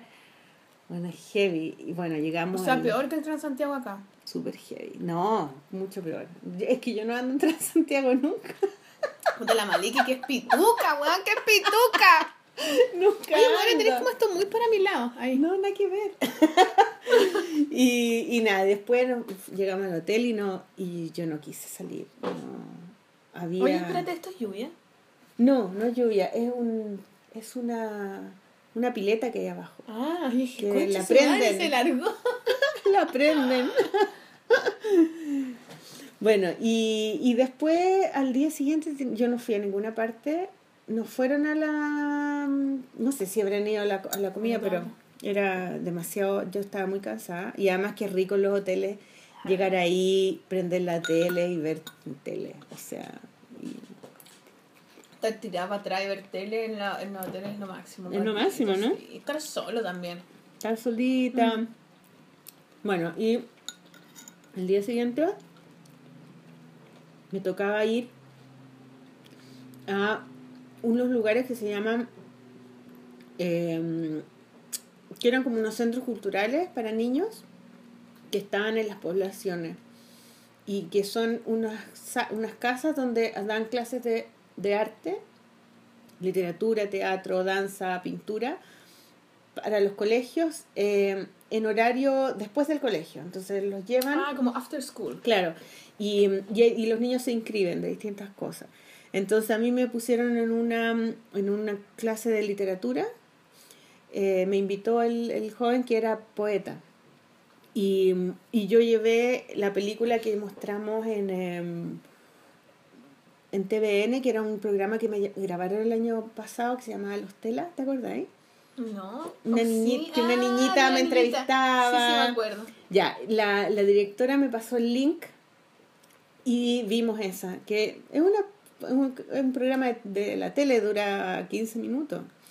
Y vimos eso y después les mostré mis pinturas y hablamos sobre los cómics. Yo tenía unos libros, se los llevé para que los vieran y ellos me hacían preguntas.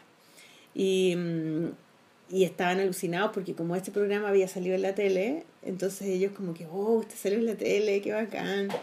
Y, mm, y me mostraban ellos sus su dibujos, llevaron sus croqueras. Qué tierno. Súper bonito. Y después me llevaron, y era bacán porque era, era en un lugar de Colombia que era como al otro lado de la ciudad. Entonces en, en taxi anduve, recorrí toda la ciudad, po. ¿cachai? La eh, tiene muchos cerros, eh, Bogotá tiene muchos cerros llenos de vegetación porque como llueve todo el rato. Entonces hay muchas partes que son como que están en altura y tú veis para abajo toda la ciudad, precioso, es súper lindo Bogotá, yo lo encontré precioso. Y después teníamos que ir a la Feria del Libro. Y, y nos juntamos con la Paloma y nos fuimos a la Feria del Libro. La Feria del Libro era, Gigante. bueno, eran como cuatro o cinco ferias del libro de Santiago. O sea, el espacio de la estación Mapocho multiplicado por cinco. Era enorme. Gigante. O sea, eran los galpones y además patios donde la gente caminaba, donde habían comida, donde habían otras tiendas más aparte. Entonces habían pabellones que eran los extranjeros, pabellones que eran los nacionales, pabellones que eran para niños, pabellón invitado. Cuático, porque imagínate la media para el- en la industria del libro y que uno tiene la sensación de que el libro es como que na- no Como que compra muriendo. libros, claro que se está muriendo, pero con ese nivel de infraestructura en una feria del libro. En ¿qué Bogotá onda, loco, parece no? que parece que para Bogotá es el evento más importante del año culturalmente. Pero entonces el libro en Bogotá, las editoriales, hay hartas editoriales en Bogotá, es como algo, los, los dibujantes de Bogotá tienen como espacio. Lo que nos explicaban la otra vez en el, en el programa que hicimos allá en Colombia, con las chiquillas en la Casa Tomada, eh, es que el libro tiene no tiene IVA, ¿cachai? Pero el cómic hace pocos años Ah, le sacaron. el IVA. Y, y ahora ya compite, es parte de la pero literatura, entonces pero los antes libros no en Bogotá era. son más baratos que los libros aquí en Chile. Mucho más barato, claro, mucho más barato, o sea, un tercio, así. Y, mm, y entonces, y, y además la feria del libro es barato, la entrada es barata, es muy barata, y se llena de gente, está lleno todo el rato, colas para entrar, eh, y adentro no podéis ni caminar, o sea, es como así, la gente caminando como hormiguita una al lado de la otra, y se vende mucho, o sea, lo- los libros se compran, se raja. compran, y hay ofertas súper buenas, y, y hay una, un calendario de charlas, y hay, hay un galpón especial para charlas, que está dividido en, en pane- con paneles así, Una vez en la feria del libro de igual se, se escuchaban la otra La charla. no, no, no, no, no, no. Entonces estaban ahí divididas, pero eran grandes, o sea, con muchas sillas y con una, eh, con una escenografía ahí como con las mesitas, ¿cachai? Y tenían unos salones como salón VIP para esperar cuando te tocaba tu charla. Entonces había un lugar con sillones, con cafecito, para que esperaras que se Como un llenara. camarín, así. Como un camarín, Buenísimo. donde tú esperabas que, y estaba lleno de gente trabajando y con, con unos teléfonos y te llamaban ya, señora Trujillo, tiene que ir a la sala. Y todo súper organizado, toda, toda, en todas partes había café para hacer un Ah, tintito. claro, weón. un tintito. un tintito y, y, y, y todo ultra organizado, como yo te decía, la, la niña esta que organizó sus preguntas, así como dos semanas antes me las mandó.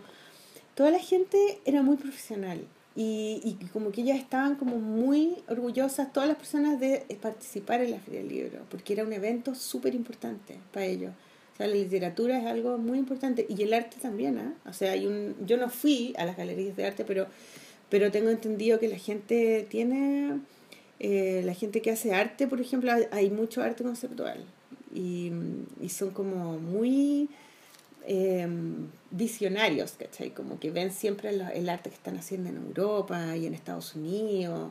Son taquillas, Hay un ¿cachai? interés. Son, hay un interés y, y hay, de hecho, la niña que, que nos mandó el, el dibujo, ¿cachai? Que nos, me- nos metió a su Ah. página Ah, está precioso lo que hace, weón. y ella que nos mandó un dibujo hecho Bordado. bordado en una camisa Le preguntemos, preguntemos en el aire, ¿lo hiciste especialmente para la polola o era algo que resignificaste, que tenías y ya lo resignificaste? Sí, porque si lo hiciste especialmente para la polola nos queremos morir Sí. de la emoción.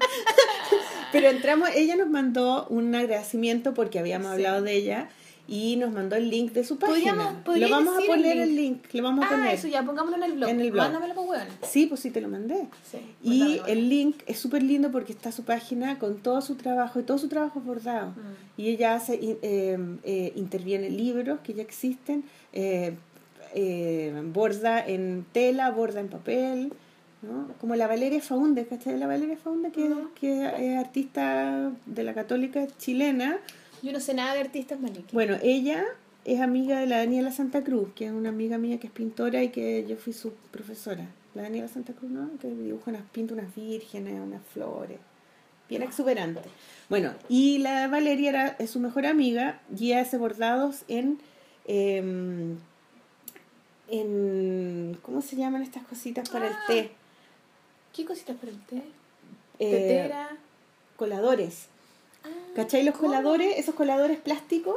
Ah, y ahí lo. Y en, ese, ahí, y en, esa ese rejilla, borda. en esa rejilla borda y borda unos pajaritos, borda, ¿sabes qué borda? Es muy chistosa. Esos papeles que usan para las tortas, esos papeles Sí, que tienen sí, como eh, un borde como rococó, Como de mantelito. mantelito, pero es papel y ella Ah. borda en ese en ese papel borda, por ejemplo, un futbolista, como Ah, como nada que ver.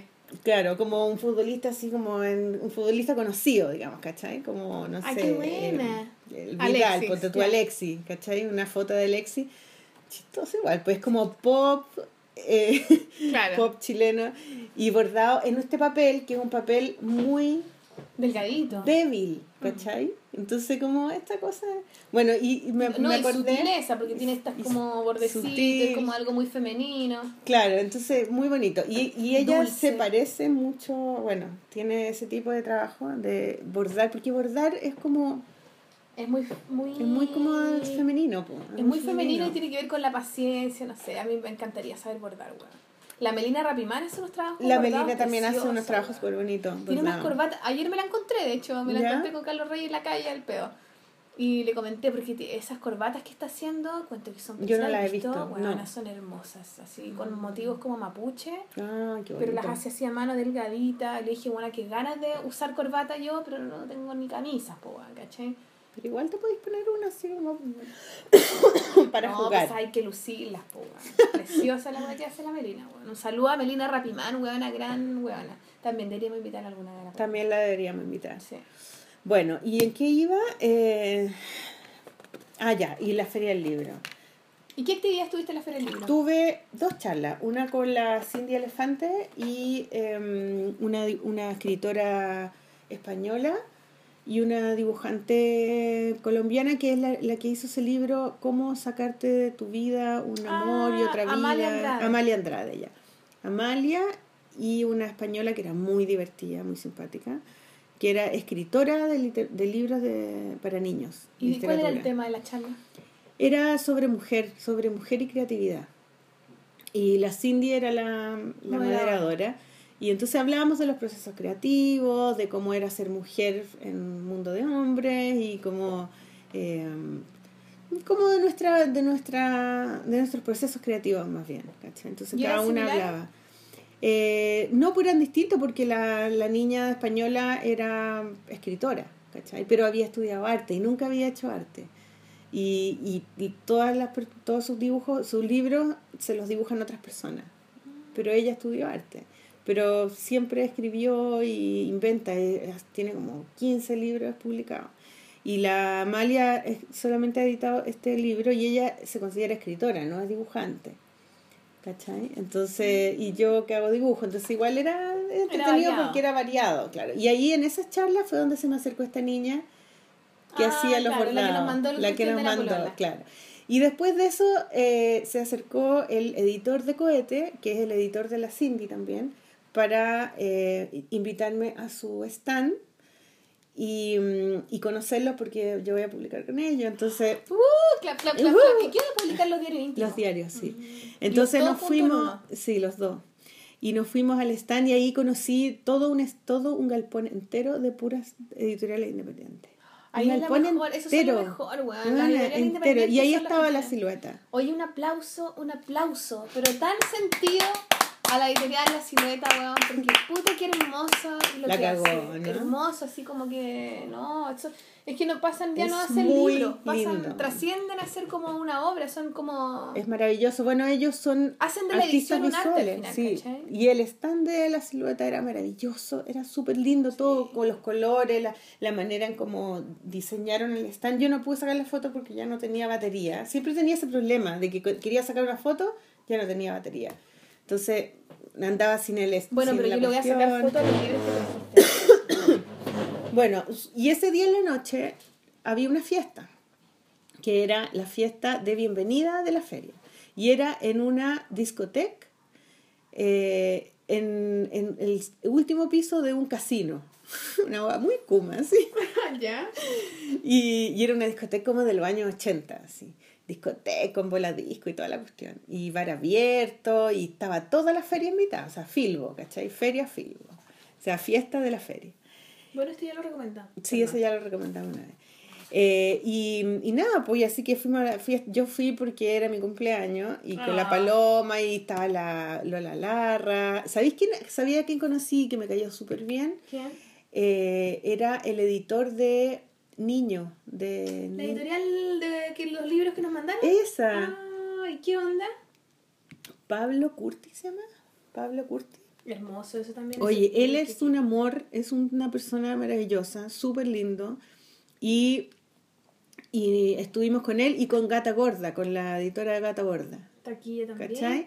Y ahí con ella estuvimos, la- y la Lola y la, y la mm, Paloma, bailando, eh, baila- pura salsa, o sea, no toca nada más que eso. Y lo pasamos súper bien, hasta tarde, todos curados. Eh, ¿Te y cantaron ahí, cumpleaños? Sí, me cantaron cumpleaños, fue lo máximo. Yo te canté también. Maliki. Sí, linda, gracias. Y después al día siguiente tenía eh, una visita a una biblioteca.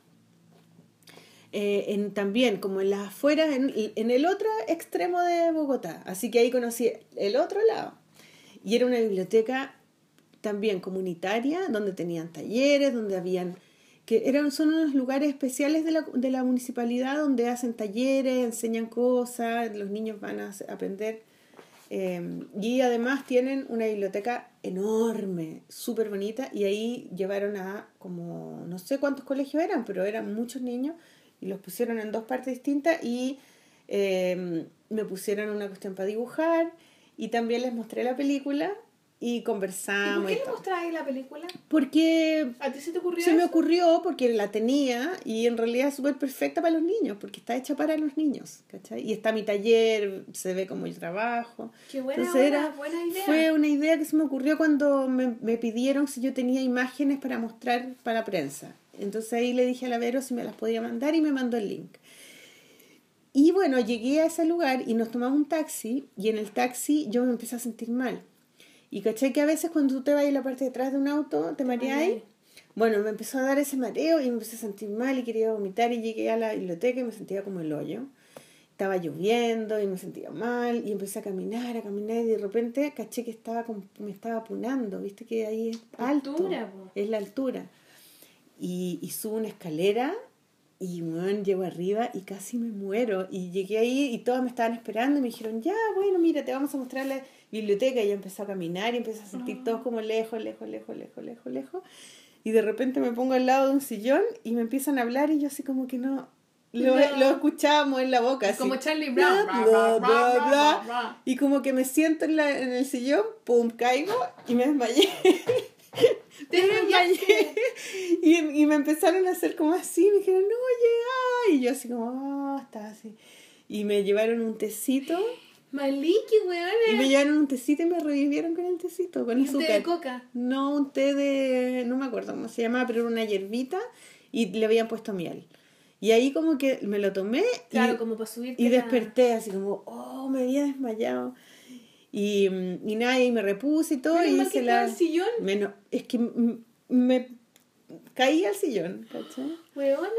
Y después, cuando se, se terminó todo, los cabros, yo les dejé de regalo los libros. Los libros que yo llevé mío, los dejé en la biblioteca de regalo, porque eran eh, el Quiero ser flaca y feliz y, mm, y el diario... ¿Cuál es el, el diario iluminado? Claro, es el diario iluminado. Esos dos se los dejé de regalo en la biblioteca. Y después nos fuimos de vuelta en el taxi y, y, el taxi, y me fui adelante porque como me había mareado y el taxista, eh, yo iba andando y yo y sentí como un, un fierro, así como que se caía. Ah, como que, ¿qué sentiste, perdón? ¿Un fierro? No, como que se cayó un fierro al suelo, como eso sentí yo. Y el tipo dice, hoy tengo que parar. Y como que paró en un lugar donde no se paraba, ¿cachai? Y el se paró y como que se bajó y había como un, efectivamente un fierro como que se había caído y se le había salido un tornillo. Y yo dije, ¿qué es eso? ¿Del auto? Sí, debajo del manubrio había un fierro. Y le dije, ¿y eso qué es? eso? ¿Qué es? Me dice, no, lo que pasa es que a mí me falta una pierna. Entonces, todo el sistema de cómo yo manejo, yo No. manejo con un fierro. Tenía una pierna nomás, la otra tenía el pantalón vacío. Ay, él como que pasaba cambios con Y su... yo ya, y la tipa que iba atrás como que iba con su teléfono, y yo sí, ya, pero y no, y no es peligroso. Sí, bueno, sí, por, por eso quiero arreglarlo. y tenía un tornillo, y, y, el, y era, no era un auto arreglado como para alguien que... eh, En el fondo se fabricaba una pata para el, el auto mismo se mismo. hizo, claro, pero se la hizo él, ¿cachai? No era un auto como que estaba Condicionado. condicionado. Y yo le dije, ¿sabéis qué? Parémonos, parémonos un poquito más allá y lo hacís bien, pues así que nos paramos más allá y lo arregló entero, y yo le ayudé a, a ponerle el tornillo y ahí nos fuimos, pues, en el auto con el cojo. Con el cojo. Oye, ¿qué son estas cosas chalupa? Las chalupas son eh, una, un fanzine que, se, que lo editaron en Colombia, en Bogotá, mucho, mucho tiempo. Qué bonito. y donde participan, participan eh, dibujantes de todo el mundo. Y el Hernán Siriani me, me invitó a participar en la chalupa y yo nunca f- ¿Pero el participé, argentino? Sí, pues porque participa gente de todo el mundo, la Paola Paola y la María Luque, no sé. Y una de las niñas que estuvo conmigo en la mesa de, mm, de, mm, de la Polola, la que hicimos en Casa Tomada, Ah, ya. ella es editora de La Silvia. De chalupa. De chalupa, sí. Y ella me las regaló, me las, me Oh, las regaló están todas. Están muy lindas, ¿cierto? Así que, bueno, y al día siguiente tuve la cuestión de la, de la, de, de la polola con estas niñas que hicimos la, en Casa Tomada. Sí, muy bonito. Y después tuve otra charla con Gay Gigante, eh, también en la feria, y eran puros hombres. Y, y el Gabriel llegó después, eh, llegó después a, a la feria, no, no el mismo día que nosotras con la Paloma. Y la paloma se fueron. Ah, ustedes con la paloma andaban para todos lados, tenían el mismo itinerario. Eh, no, O sea, ella tenía... tiempo dentro de Bogotá. Sí, claro, pero ella tenía muchas actividades relacionadas con sus libros, por ejemplo, tenía, eh, cuando yo fui a la biblioteca, ella fue a un jardín infantil, por ejemplo, o tenía eh, cuentacuentos, ¿cachai? Porque sus libros son para niños. Claro, tiene otro. Y ella tuvo una charla muy bonita de, de eh, ilustradora de libros infantiles. Catalina Budoque en Chalupa. ¡Oh, Catalina! ¡Qué- Buena, buena. Catalina Budoque. Eh, y, y en esa charla de, de, mm, dibujantes para libros infantiles conocí a una dibujante alemana que vive en Hamburgo y es ese libro que está ahí, mira. ¿Cuál? No, este, de Willy. Abajo, acá, acá, acá. Ese azul. Este, ah, sí lo vi, a ver. si Ese libro se llama Se llama Planeta Willy. Planeta Willy. Müller. Ya, Birte Müller vive en Hamburgo y es una rubia y yo tengo las fotos te las voy a pasar para que las pongamos. Eso. Ella es una ilustradora del libro infantil que tuvo un hijo con síndrome de Down. Y entonces este libro se trata de una, un niño de su hijo que viene de otro planeta. Entonces en vez de decir de que es un niño que tiene problemas o que tiene síndrome de Down, dice que es un niño que viene de un planeta, de un planeta distinto donde son todos como él, pero donde está ahora, donde vive Willy ahora, son todos distintos a él. Y, y todo lo dibujó de una manera en que Willy pudiera entender los dibujos. Entonces son como una especie como de, de esos bordados de mujeres que son como planos, que está todo separado una- uno del otro. ¿Te- Ah, ¿Me claro. entendí? Y, y ella, porque sus, sus libros anteriores eran mucho más expresivos, entonces ella quiso hacerlo como muy, muy claro para que Willy lo entendiera. Quiere que acuática esa. Mire, dice. Cuando su mamá estaba embarazada no sabía que llevaba un pequeño extraterrestre en su barriga, por eso todos se sorprendieron mucho cuando nació. Los padres de Willy incluso lloraron al principio, porque deseaban tener un niño como los otros. Sí, pues, y ella dijo que cuando nació su hijo ella estaba muy enojada y después en el fondo lo, cuando hizo el libro era, fue su manera de aceptarlo y de entender que su hijo era distinto nomás, pues, y que tenía que aprender a aceptarlo y, y quererlo de esa manera y fue su manera de procesar ese cambio. Hay una. Se lo encontré muy lindo. Instagram Vi una, una, no sé, no me acuerdo cómo se llamaba, una niña, una, que era una, una niña joven que había tenido un niño también con síndrome de Down y en, en Instagram le sacaba fotos y como que en el fondo eh, todo lo hacía para validar a, a este hijo con síndrome de Down, pues, ¿cachai? Como iba derribando mitos en cada foto, ¿cachai? Como una foto decía, nosotros somos una pareja joven y hay muchas más posibilidades de que un niño síndrome de Down nazca de una, de una pareja joven que de una pareja como vieja que lo que uno tiene en su cabeza. Claro, ah, es Y que esta terapia la hacemos porque, los niños síndrome de Down hacen tal weá, tal otra weá, y como que aprendí a través de las fotos de cómo va creciendo este niño y las cosas que, cómo los van estimulando, ¿cachai? Es muy bacán la weá y un montón de cosas que uno no sabe. po. Sí, pues, no, y a mí me, me gustó mucho el, la, la charla que dio ella, o sea, lo que ella ya habló de su libro y, y, y ella hace, una, hace talleres con el libro para los niños, para explicarle. Y tiene además un, un, eh, un mono hecho de género, que es, Que es un Willy. que tiene manito donde ella le pone las manitos. Porque Willy no habla, sino que se- hace señas. Entonces, en el prim- Ah, la sí, primera página están las señas de qué significa cada cosa. Entonces, los niños aprenden a ese lenguaje también. No sé, lo encontré muy bonito. En realidad, todas las dibujantes que ah, estuvieron en la mesa con la paloma eran muy bacanes todas. Una francesa súper bacán. Tenían em, traducción eh, instantánea. Ah, claro, sí. ¿cachai? Con que tú te ponías unos audífonos. Eh, y, y algunas, claro, la mayoría era como que hablaban de su, de su experiencia como mamá. Como que habían hecho el libro a partir de, después de haber tenido sus hijos, ¿cachai? Que es el libro que vaya a hacer tú después pues, también. ¿Sabes qué estoy haciendo a propósito de eso? Estoy haciendo Josefina Manuel y el Gui.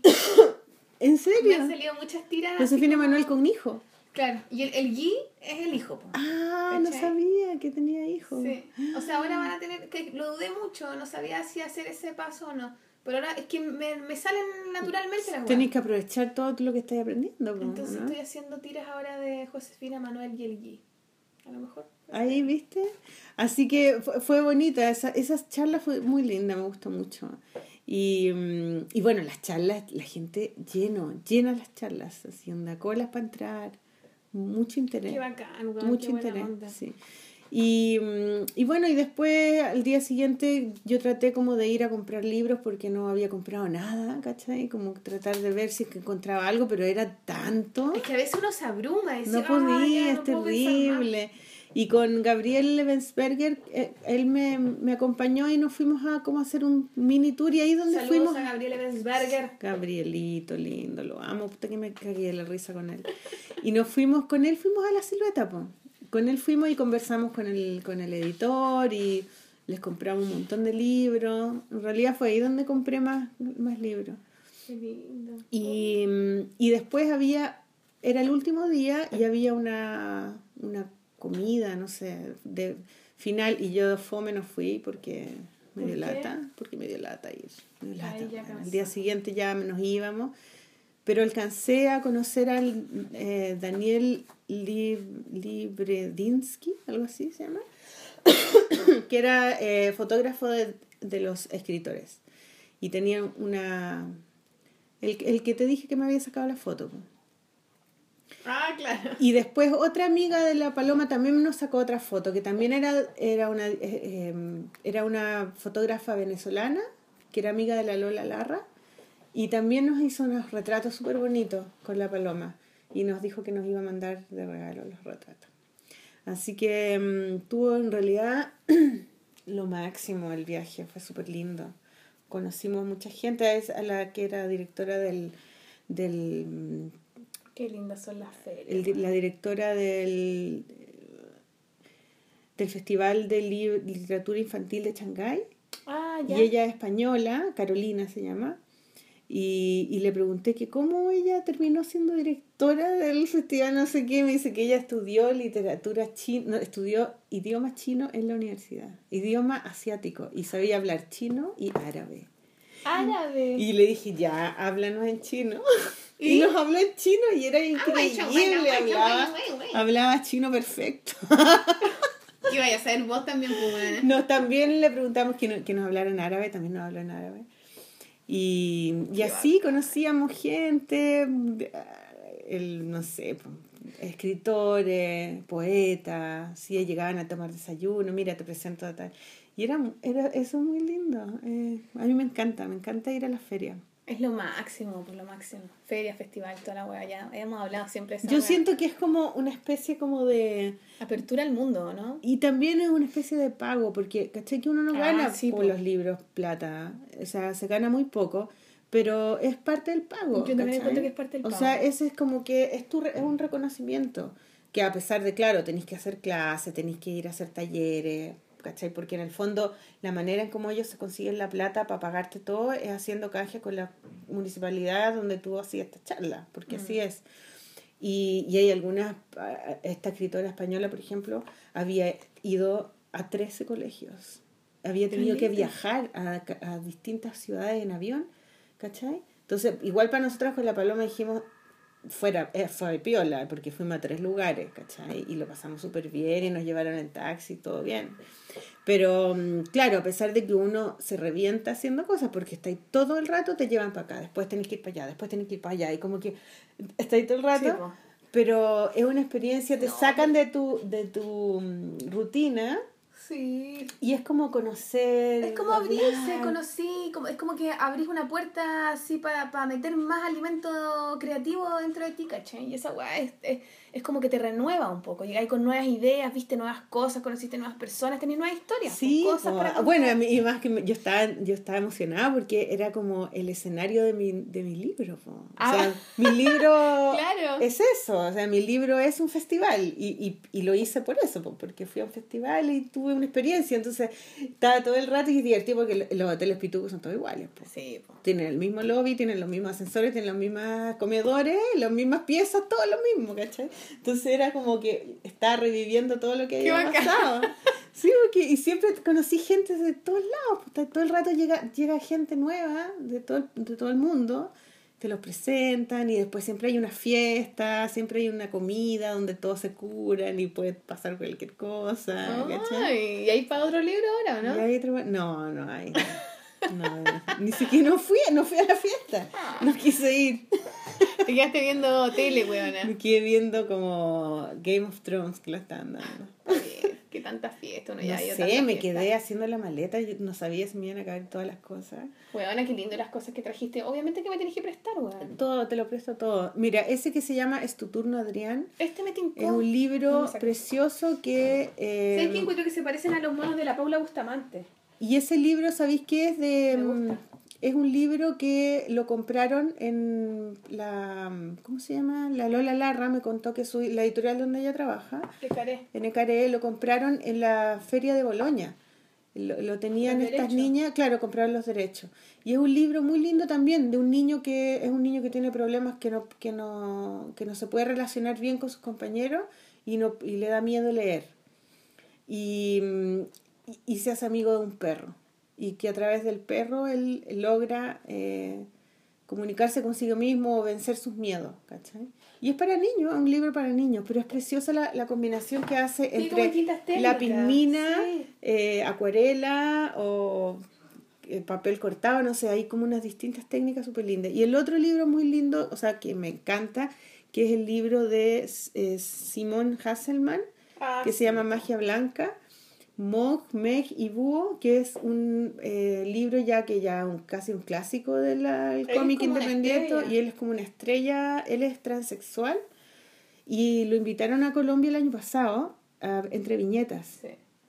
Y entonces lo entrevistaron y el que lo entrevistó en la, mm, en la mesa fue el editor de Cohete, que es el que me, con el que vamos a ir. Voy a Ah, ¿y editar estaba en la Feria del Libro Bogotá? Claro, y él me contó que para la fe- que para la sí, po, que para ¿Lo la conociste? feria no no al editor lo conocí, pero eh, eh, él me contó que lo había eh, entre- entrevistado y me contó que él tenía una historia de infancia súper traumática porque Es sus que sus papás papás son drogadictos, la mamá es como. Drogadicto. La mamá es como en el escenario donde están estos personajes, que está todo el rato curada, drogada, que se, la, se han muerto a- eh, amigos a él por eso mismo. claro, Como, claro. de, como la típica cosa gringa que viven en trailers, como... Eh, white trash. Claro. Claro. Y, y bueno, y él, y él también, después de adulto, también fue adicto y también... En el fondo eh, como que el cómic lo... Y en la historia suceden, están todos los personajes curados, drogados, son decadentes. Es Claro. como la decadencia. Fue una decadencia, sí. Claro, pero además es chistoso. Decadencia y como una cosa medio absurda también, ¿o no? Eh, Sí, y como que no pasa nada, y están todo el rato como tratando de salir del, de la caña y entrando al carrete y saliendo de la caña. Como- y tiene una tiene una, algo fascinante esa historia, o sea, tiene algo como Yo que... nunca leí nada de él. Esto lo podría prestar, ¿o ya Es- te lo leí? no, no, no lo he terminado de leer, pero cuando lo termine te lo paso. Em, entonces, el de la Sofía. Va, el de la Sofía, el de la agua. Y ese libro lo, lo editaron en Colombia, por eso Es yo que- lo traté de comprar en ah. Booth Depository y era muy caro, porque además él trabaja con acuarela y todos Sí, sus originales son a mano. Eso te iba a preguntar, ¿Cachai? claro, como que está, pero aquí está en blanco y negro, po, Es que algunos están en blanco y negro y ese es un editor colombiano y lo editaron entonces estaba muy barato. Y ese también es bueno. Y el otro que me encantó, que lo recomendé la otra vez, el de la Power Paola. ¿El virus tropical? ¿O el No, uno que se llama Nos Vamos, Ah, sí, este. el otro. ¿Cuál? Ah, este que lo, la- eso lo recomendamos la, el programa Es pasado. que ahora ya lo leí entero. Ese te lo puedo prestar porque... Y es muy lindo porque es como un poco un cómic autobiográfico con su con el Pablo, ¿cachai? Ya, Toda la, desde que empezaron a, a estar juntos y empezaron a viajar juntos, ¿cachai? A, no sé, a Lima, fueron a, a Bolivia, eh, eh, a, a hartos lugares, entonces es, es un poco un diario también de él, como de la relación que ella tiene con él, y, van a feria y van a lugares, pero no cuenta las típicas cosas que uno podría contar en un cómic autobiográfico de, de un viaje, sino que cuenta cosas como más íntimas, como pensamientos que ella tiene, sus inseguridades, y ella dice, pucha, estará bien que esté contando mi vida, ¿qué le importa? Y como que tú veis como una Paola así ultra frágil y Es como... como cuando la entrevistamos, ¿te acordás que ella estaba como en ese dilema de, de lo personal, hasta dónde poner quién Siempre es ella y quién tienes- es el personaje que dibuja? Claro, y ahora que está haciendo un gato en vez de ella porque ya está ya no se quiere dibujar más. Y entonces como que un poco uno vive esa incertidumbre que ella tiene entre, en las páginas del libro, ¿cachai? Es súper lindo, es súper, súper, súper bonito, me encantó. Y además es un diario real, pues, o sea, es un- no tiene mucha correlación, no, no es un, no es un cómic como que una viñeta se repita y hay una historia, sino que son momentitos, que ella, es un momento que ella lo dibuja y pone todo en ese momento. Y después otro y otro, y son puros momentos unidos. Tan bonito, tan bonito, tan bonito, lo amé. Y, mm, y eso, pues así que eh, no sé qué otro libro te podría decir de los que yo traje, pero el, el del Tres Veranos de la Watson, que Saludos a la Watson. Watson no lo he, todavía no lo he podido ver, así que cuando lo Bueno, termine pero de mira, a mí leer, me gustó mucho y tampoco lo Leamos lo que no- está atrás. Eso, mira, que esto me llamó mucho la atención porque encuentro que es muy, una muy buena idea y que uno debería hacerla más allá de editar o no, como saber estas historias de las abuelas para nosotras mujeres que Sí, hacemos sí. cosas, me parece lindo, como un homenaje a las mujeres. la línea de la mujer en la Sí, familia. es muy bonito eso. Mira, dice, soy nieta de tres abuelas, de Paulina, la mamá de mi papá, quien murió muy joven en 1961 y a la que nunca conocí. Dicen que ella, dicen de ella que todos la adoraban. En el frente de su casa tenía un jardín encantado lleno de flores de colores. De Ruth, una mujer generosa, con sentido del humor, que tiempo después se casó con mi abuelo y ha estado presente desde que nací. Hace las mejores arepas con queso del mundo. Y de Betty, la mamá de mi mamá, quien a, fecha, quien a la fecha de a la fecha de dibujar este libro aún juega tenis. Tiene cinco perros en su casa y le gusta viajar por el mundo sin parar. Estos dibujos hablan de ellas tres como si fueran una sola, de algunas cosas que hicimos juntas o de momentos imaginados que a pesar, a pesar de su ausencia. Puta, perdón, estoy leyendo el pico. bueno, este libro es mi homenaje a esas tres mujeres hermosas, la Watson. Qué bonito, Ah. bueno, ¿no? Paulina, Ruth y Betty. Y el libro no tiene texto, es un libro de ima- solo imágenes, solo dibujos. Súper bonito. Además que decís tú cómo era eso de los colores de los Que eh, hicieron tres, eh, o sea, lo editaron en- con tres portadas de distintos colores. Una rosada, otra naranja, otra azul. como una editorial que Y el juegue otro, en el de ese, este, este, también está bonito Que atrás dice, este es un libro que es de no tan parecidos, no tan parecidos, Power es- Paola y Pablo Base y Pablo Bese. Bese besa besa besa besa besa que besa Eso, mira, ahí. Esta publicación cuenta con 17 tintas especiales utilizadas para la falsificación de dólares este material se encontró en un taller de desmantelado en Riocha Riohacha el 4 de julio de mi- de 2016 Qué buena, impreso por la jefa Santa Teresita Bogotá, abril 2016. Qué buena. Buenísimo. O sea, con esa máquina imprimieron este Con libro que se usaba para. Con ah, con esas tintas. tintas. Sí. Entonces la tinta es de tinta que usaron para falsificación de billetes. Y este libro es un como libro de la de, tinta de, de plata, Sí, de, Ah, qué mm, buena. de cómics que hizo el- la Paola con el Pablo. Parece que en un viaje a. Ushuaia. Ushuaia. No, está súper buena. Ese todavía no lo leo tampoco. No, Pero, préstame, mm, préstame, nos vamos. Son muy lindos. Y te presto Elefante en el cuarto porque ese también lo leí. Ah, ese también ya. Sí. Así que eso puedo decir de mi viaje a, mm, Me parece a espectacular. Bogotá, que fue muy a lindo comer otro y pan. me encanta ir a festivales. Mm. Me encanta ir. Ahora en, en octubre voy a México. Al, no a la feria de Guadalajara, sino a la feria de el, el Zócalo. de- Con tu libro bajo el brazo, pues, weona. Mira, eh, mi libro sale en octubre, pero lo más probable es que salga en septiembre eh, de la imprenta porque eh, sale un mes antes porque lo tienen que distribuir en todo Chile. Entonces espero llevarme mi libro a, Buenísimo. a México para mostrarlo ya. O sea, lo que sí tengo eh, con la editorial comprometido casi, casi seguro es eh, ir a presentarlo a Lima, eh, a, a, Random Lima, porque eh, el Eso libro, después de México. No sé cuándo, el próximo año yo creo, porque el libro sucede en Lima. po. Entonces, o sea, para mí es Sería un- espectacular, es pues lo se cierra el círculo. Todo es Lima, o sea, todo el rato viendo las fotos de Lima, todo. Entonces, necesito presentarlo en Lima como es mi carta de amor a Lima, ¿cachai? Sale todo el rato Lima, los lugares, Saludos a Perú. todos mis amigos. Y salen muchos dibujantes, pues, o sea, los dibujantes Eso va a ser argentinos. divertido. Sí, pues sale la Power Paola, Delius, la Sole Otero, Gustavo Sala, sale Jesús Cosío, eh, los hermanos González, Renzo, Amadeo, eh, Yaguas sale. Eh, ¿Quién? Eh, La Luque. La María Luque, salís tú. Uh, la Plasti sale también. Eh, uy, sale mucha gente, entonces también buena onda, pues como les, al final Un libro voy a poner toda la gente que aparece para que los busquen. Qué lindo, truca, Busquen a todos. Así que eso, pues, yo creo que ya Sí, ya, estamos chachareando mucho. Antes de que nos vayamos, cuéntanos en qué estuviste el fin de semana. Fuiste a, a Viña, A Valpo. a Valpo, ya. Sí, eh, a propósito de la música que vamos a poner para terminar este episodio, em, claro, también salí y sería una weá muy bacán, porque dije, es la primera vez que dejaba a Rafael tanto rato, como que lo dejé como que se quedara a do- dormir en la casa de mi mamá.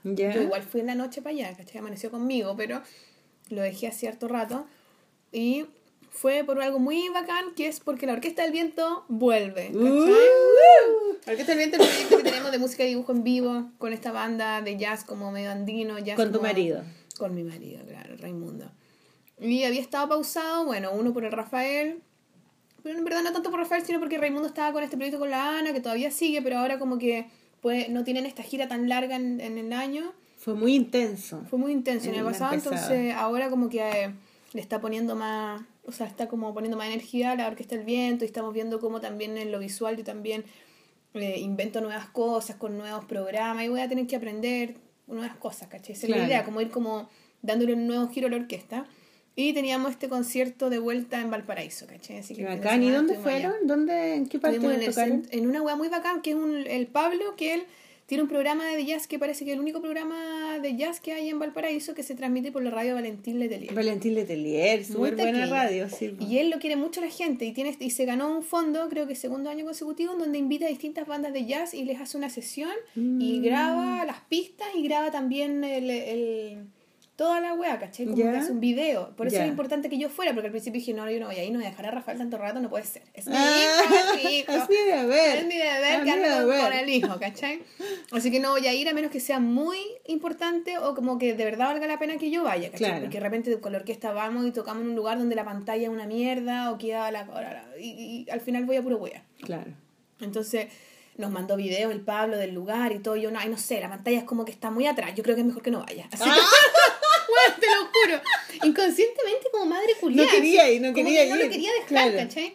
Y después ya vimos y dijimos, puta, van a hacer un video. Y Raimundo me decía, bueno, igual es importante que vayáis, como que eres parte de la orquesta, ¿cachai? Como que yo también, además yo siempre tenía esa sensación de que como que soy pero no soy, ¿cachai? Como que no soy músico, entonces como que estoy, pero estoy en los flyers igual, igual como que soy un, un integrante. Entonces Claro, si yo me la quiero creer también, tengo que responsabilizarme. O sea, para ese show po, eres fundamental, po. O sea, no sé, Para nadie show es de en- fundamental. pero, para el show en dibujo en vivo Claro, sí, es po. parte de la propuesta, Es ¿cachai? Entonces tengo que ir. Entonces dije, ya, filo, voy a ir. Pero Y además la Orquesta del. Viento no tiene, can- no tiene canciones. No, pues no tiene letras. No tiene letra, entonces el dibujo hace la vez de letra. ¿cachai? No, y fue la raja, bueno, y hace mucho rato que yo no hacía ni me conectaba. Y yo, bueno, Raimundo se fue con todos los músicos en la van como a las dos y media, el concierto era a las ocho. Y dije, yo ni cagando me voy tan temprano, me voy a ir después, mala cueva. Porque le tengo que dar pechuga a mi hijo, ¿cachai? Bueno, me quedé más rato, llegué al justo loca, pero pal pico, así onda, llegué, me enchufé y empezó a entrar gente a la wea. Y no había pensado nada, así como, ¿cachai? Y llegué y, y parte y parte con una canción nueva que se llama Rafael Amador, ¿cachai? Y que no, yo nunca había escuchado tampoco en vivo, ¿cachai? Conche tu madre, pa, me pongo a hacer los dibujos, increíble como salen nuevas weas, ¿cachai? Como había tanto tiempo de receso que hay un momento que yo empiezo Entre medio escribiste un libro. Tuviste una guagua. Claro, y, y realmente como que había un oleaje de imágenes diferentes que estaban apareciendo. en el ¿Cuándo fue la última vez que hiciste dibujo en vivo? Estaba embarazada. no me acuerdo. Yo debo haber estado embarazada. Sí, debo haber estado embarazada, sí, pues, sí. claro. No me acuerdo dónde habrá sido, pero debo haber estado embarazada. Pero fue muy bacán y nos reencontramos con los músicos, hay músicos nuevos, hay canciones nuevas, ¿cachai? Entonces la weá está...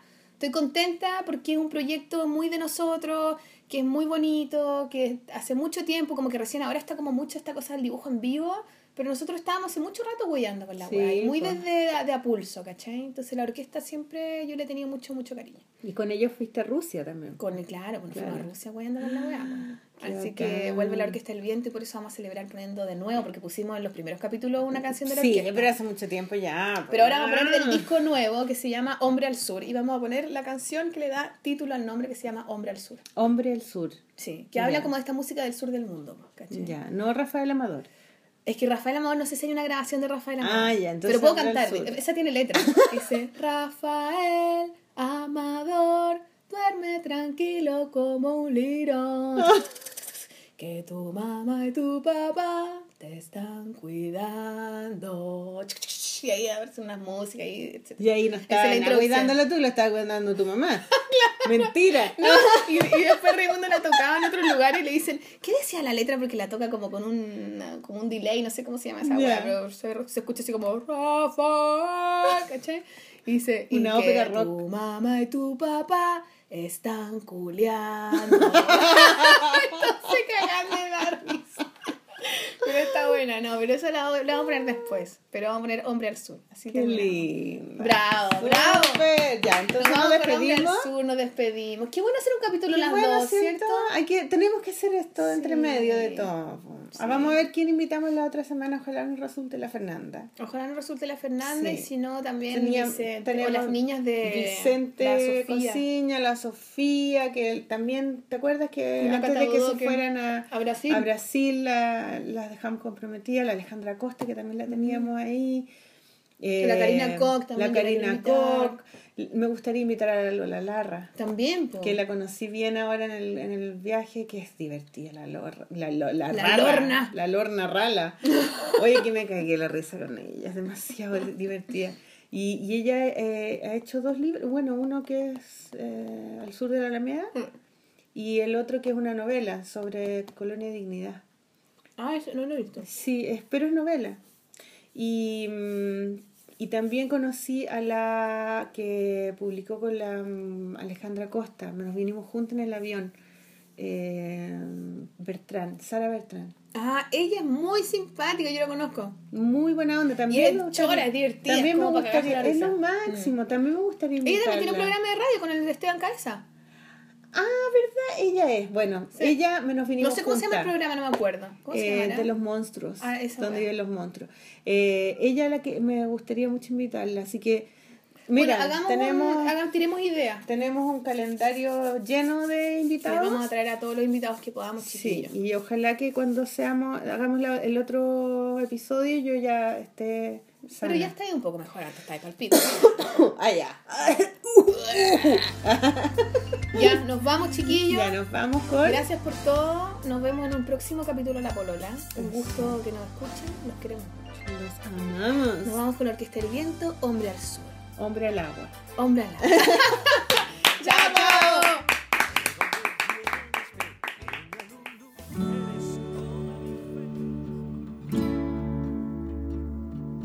Chao.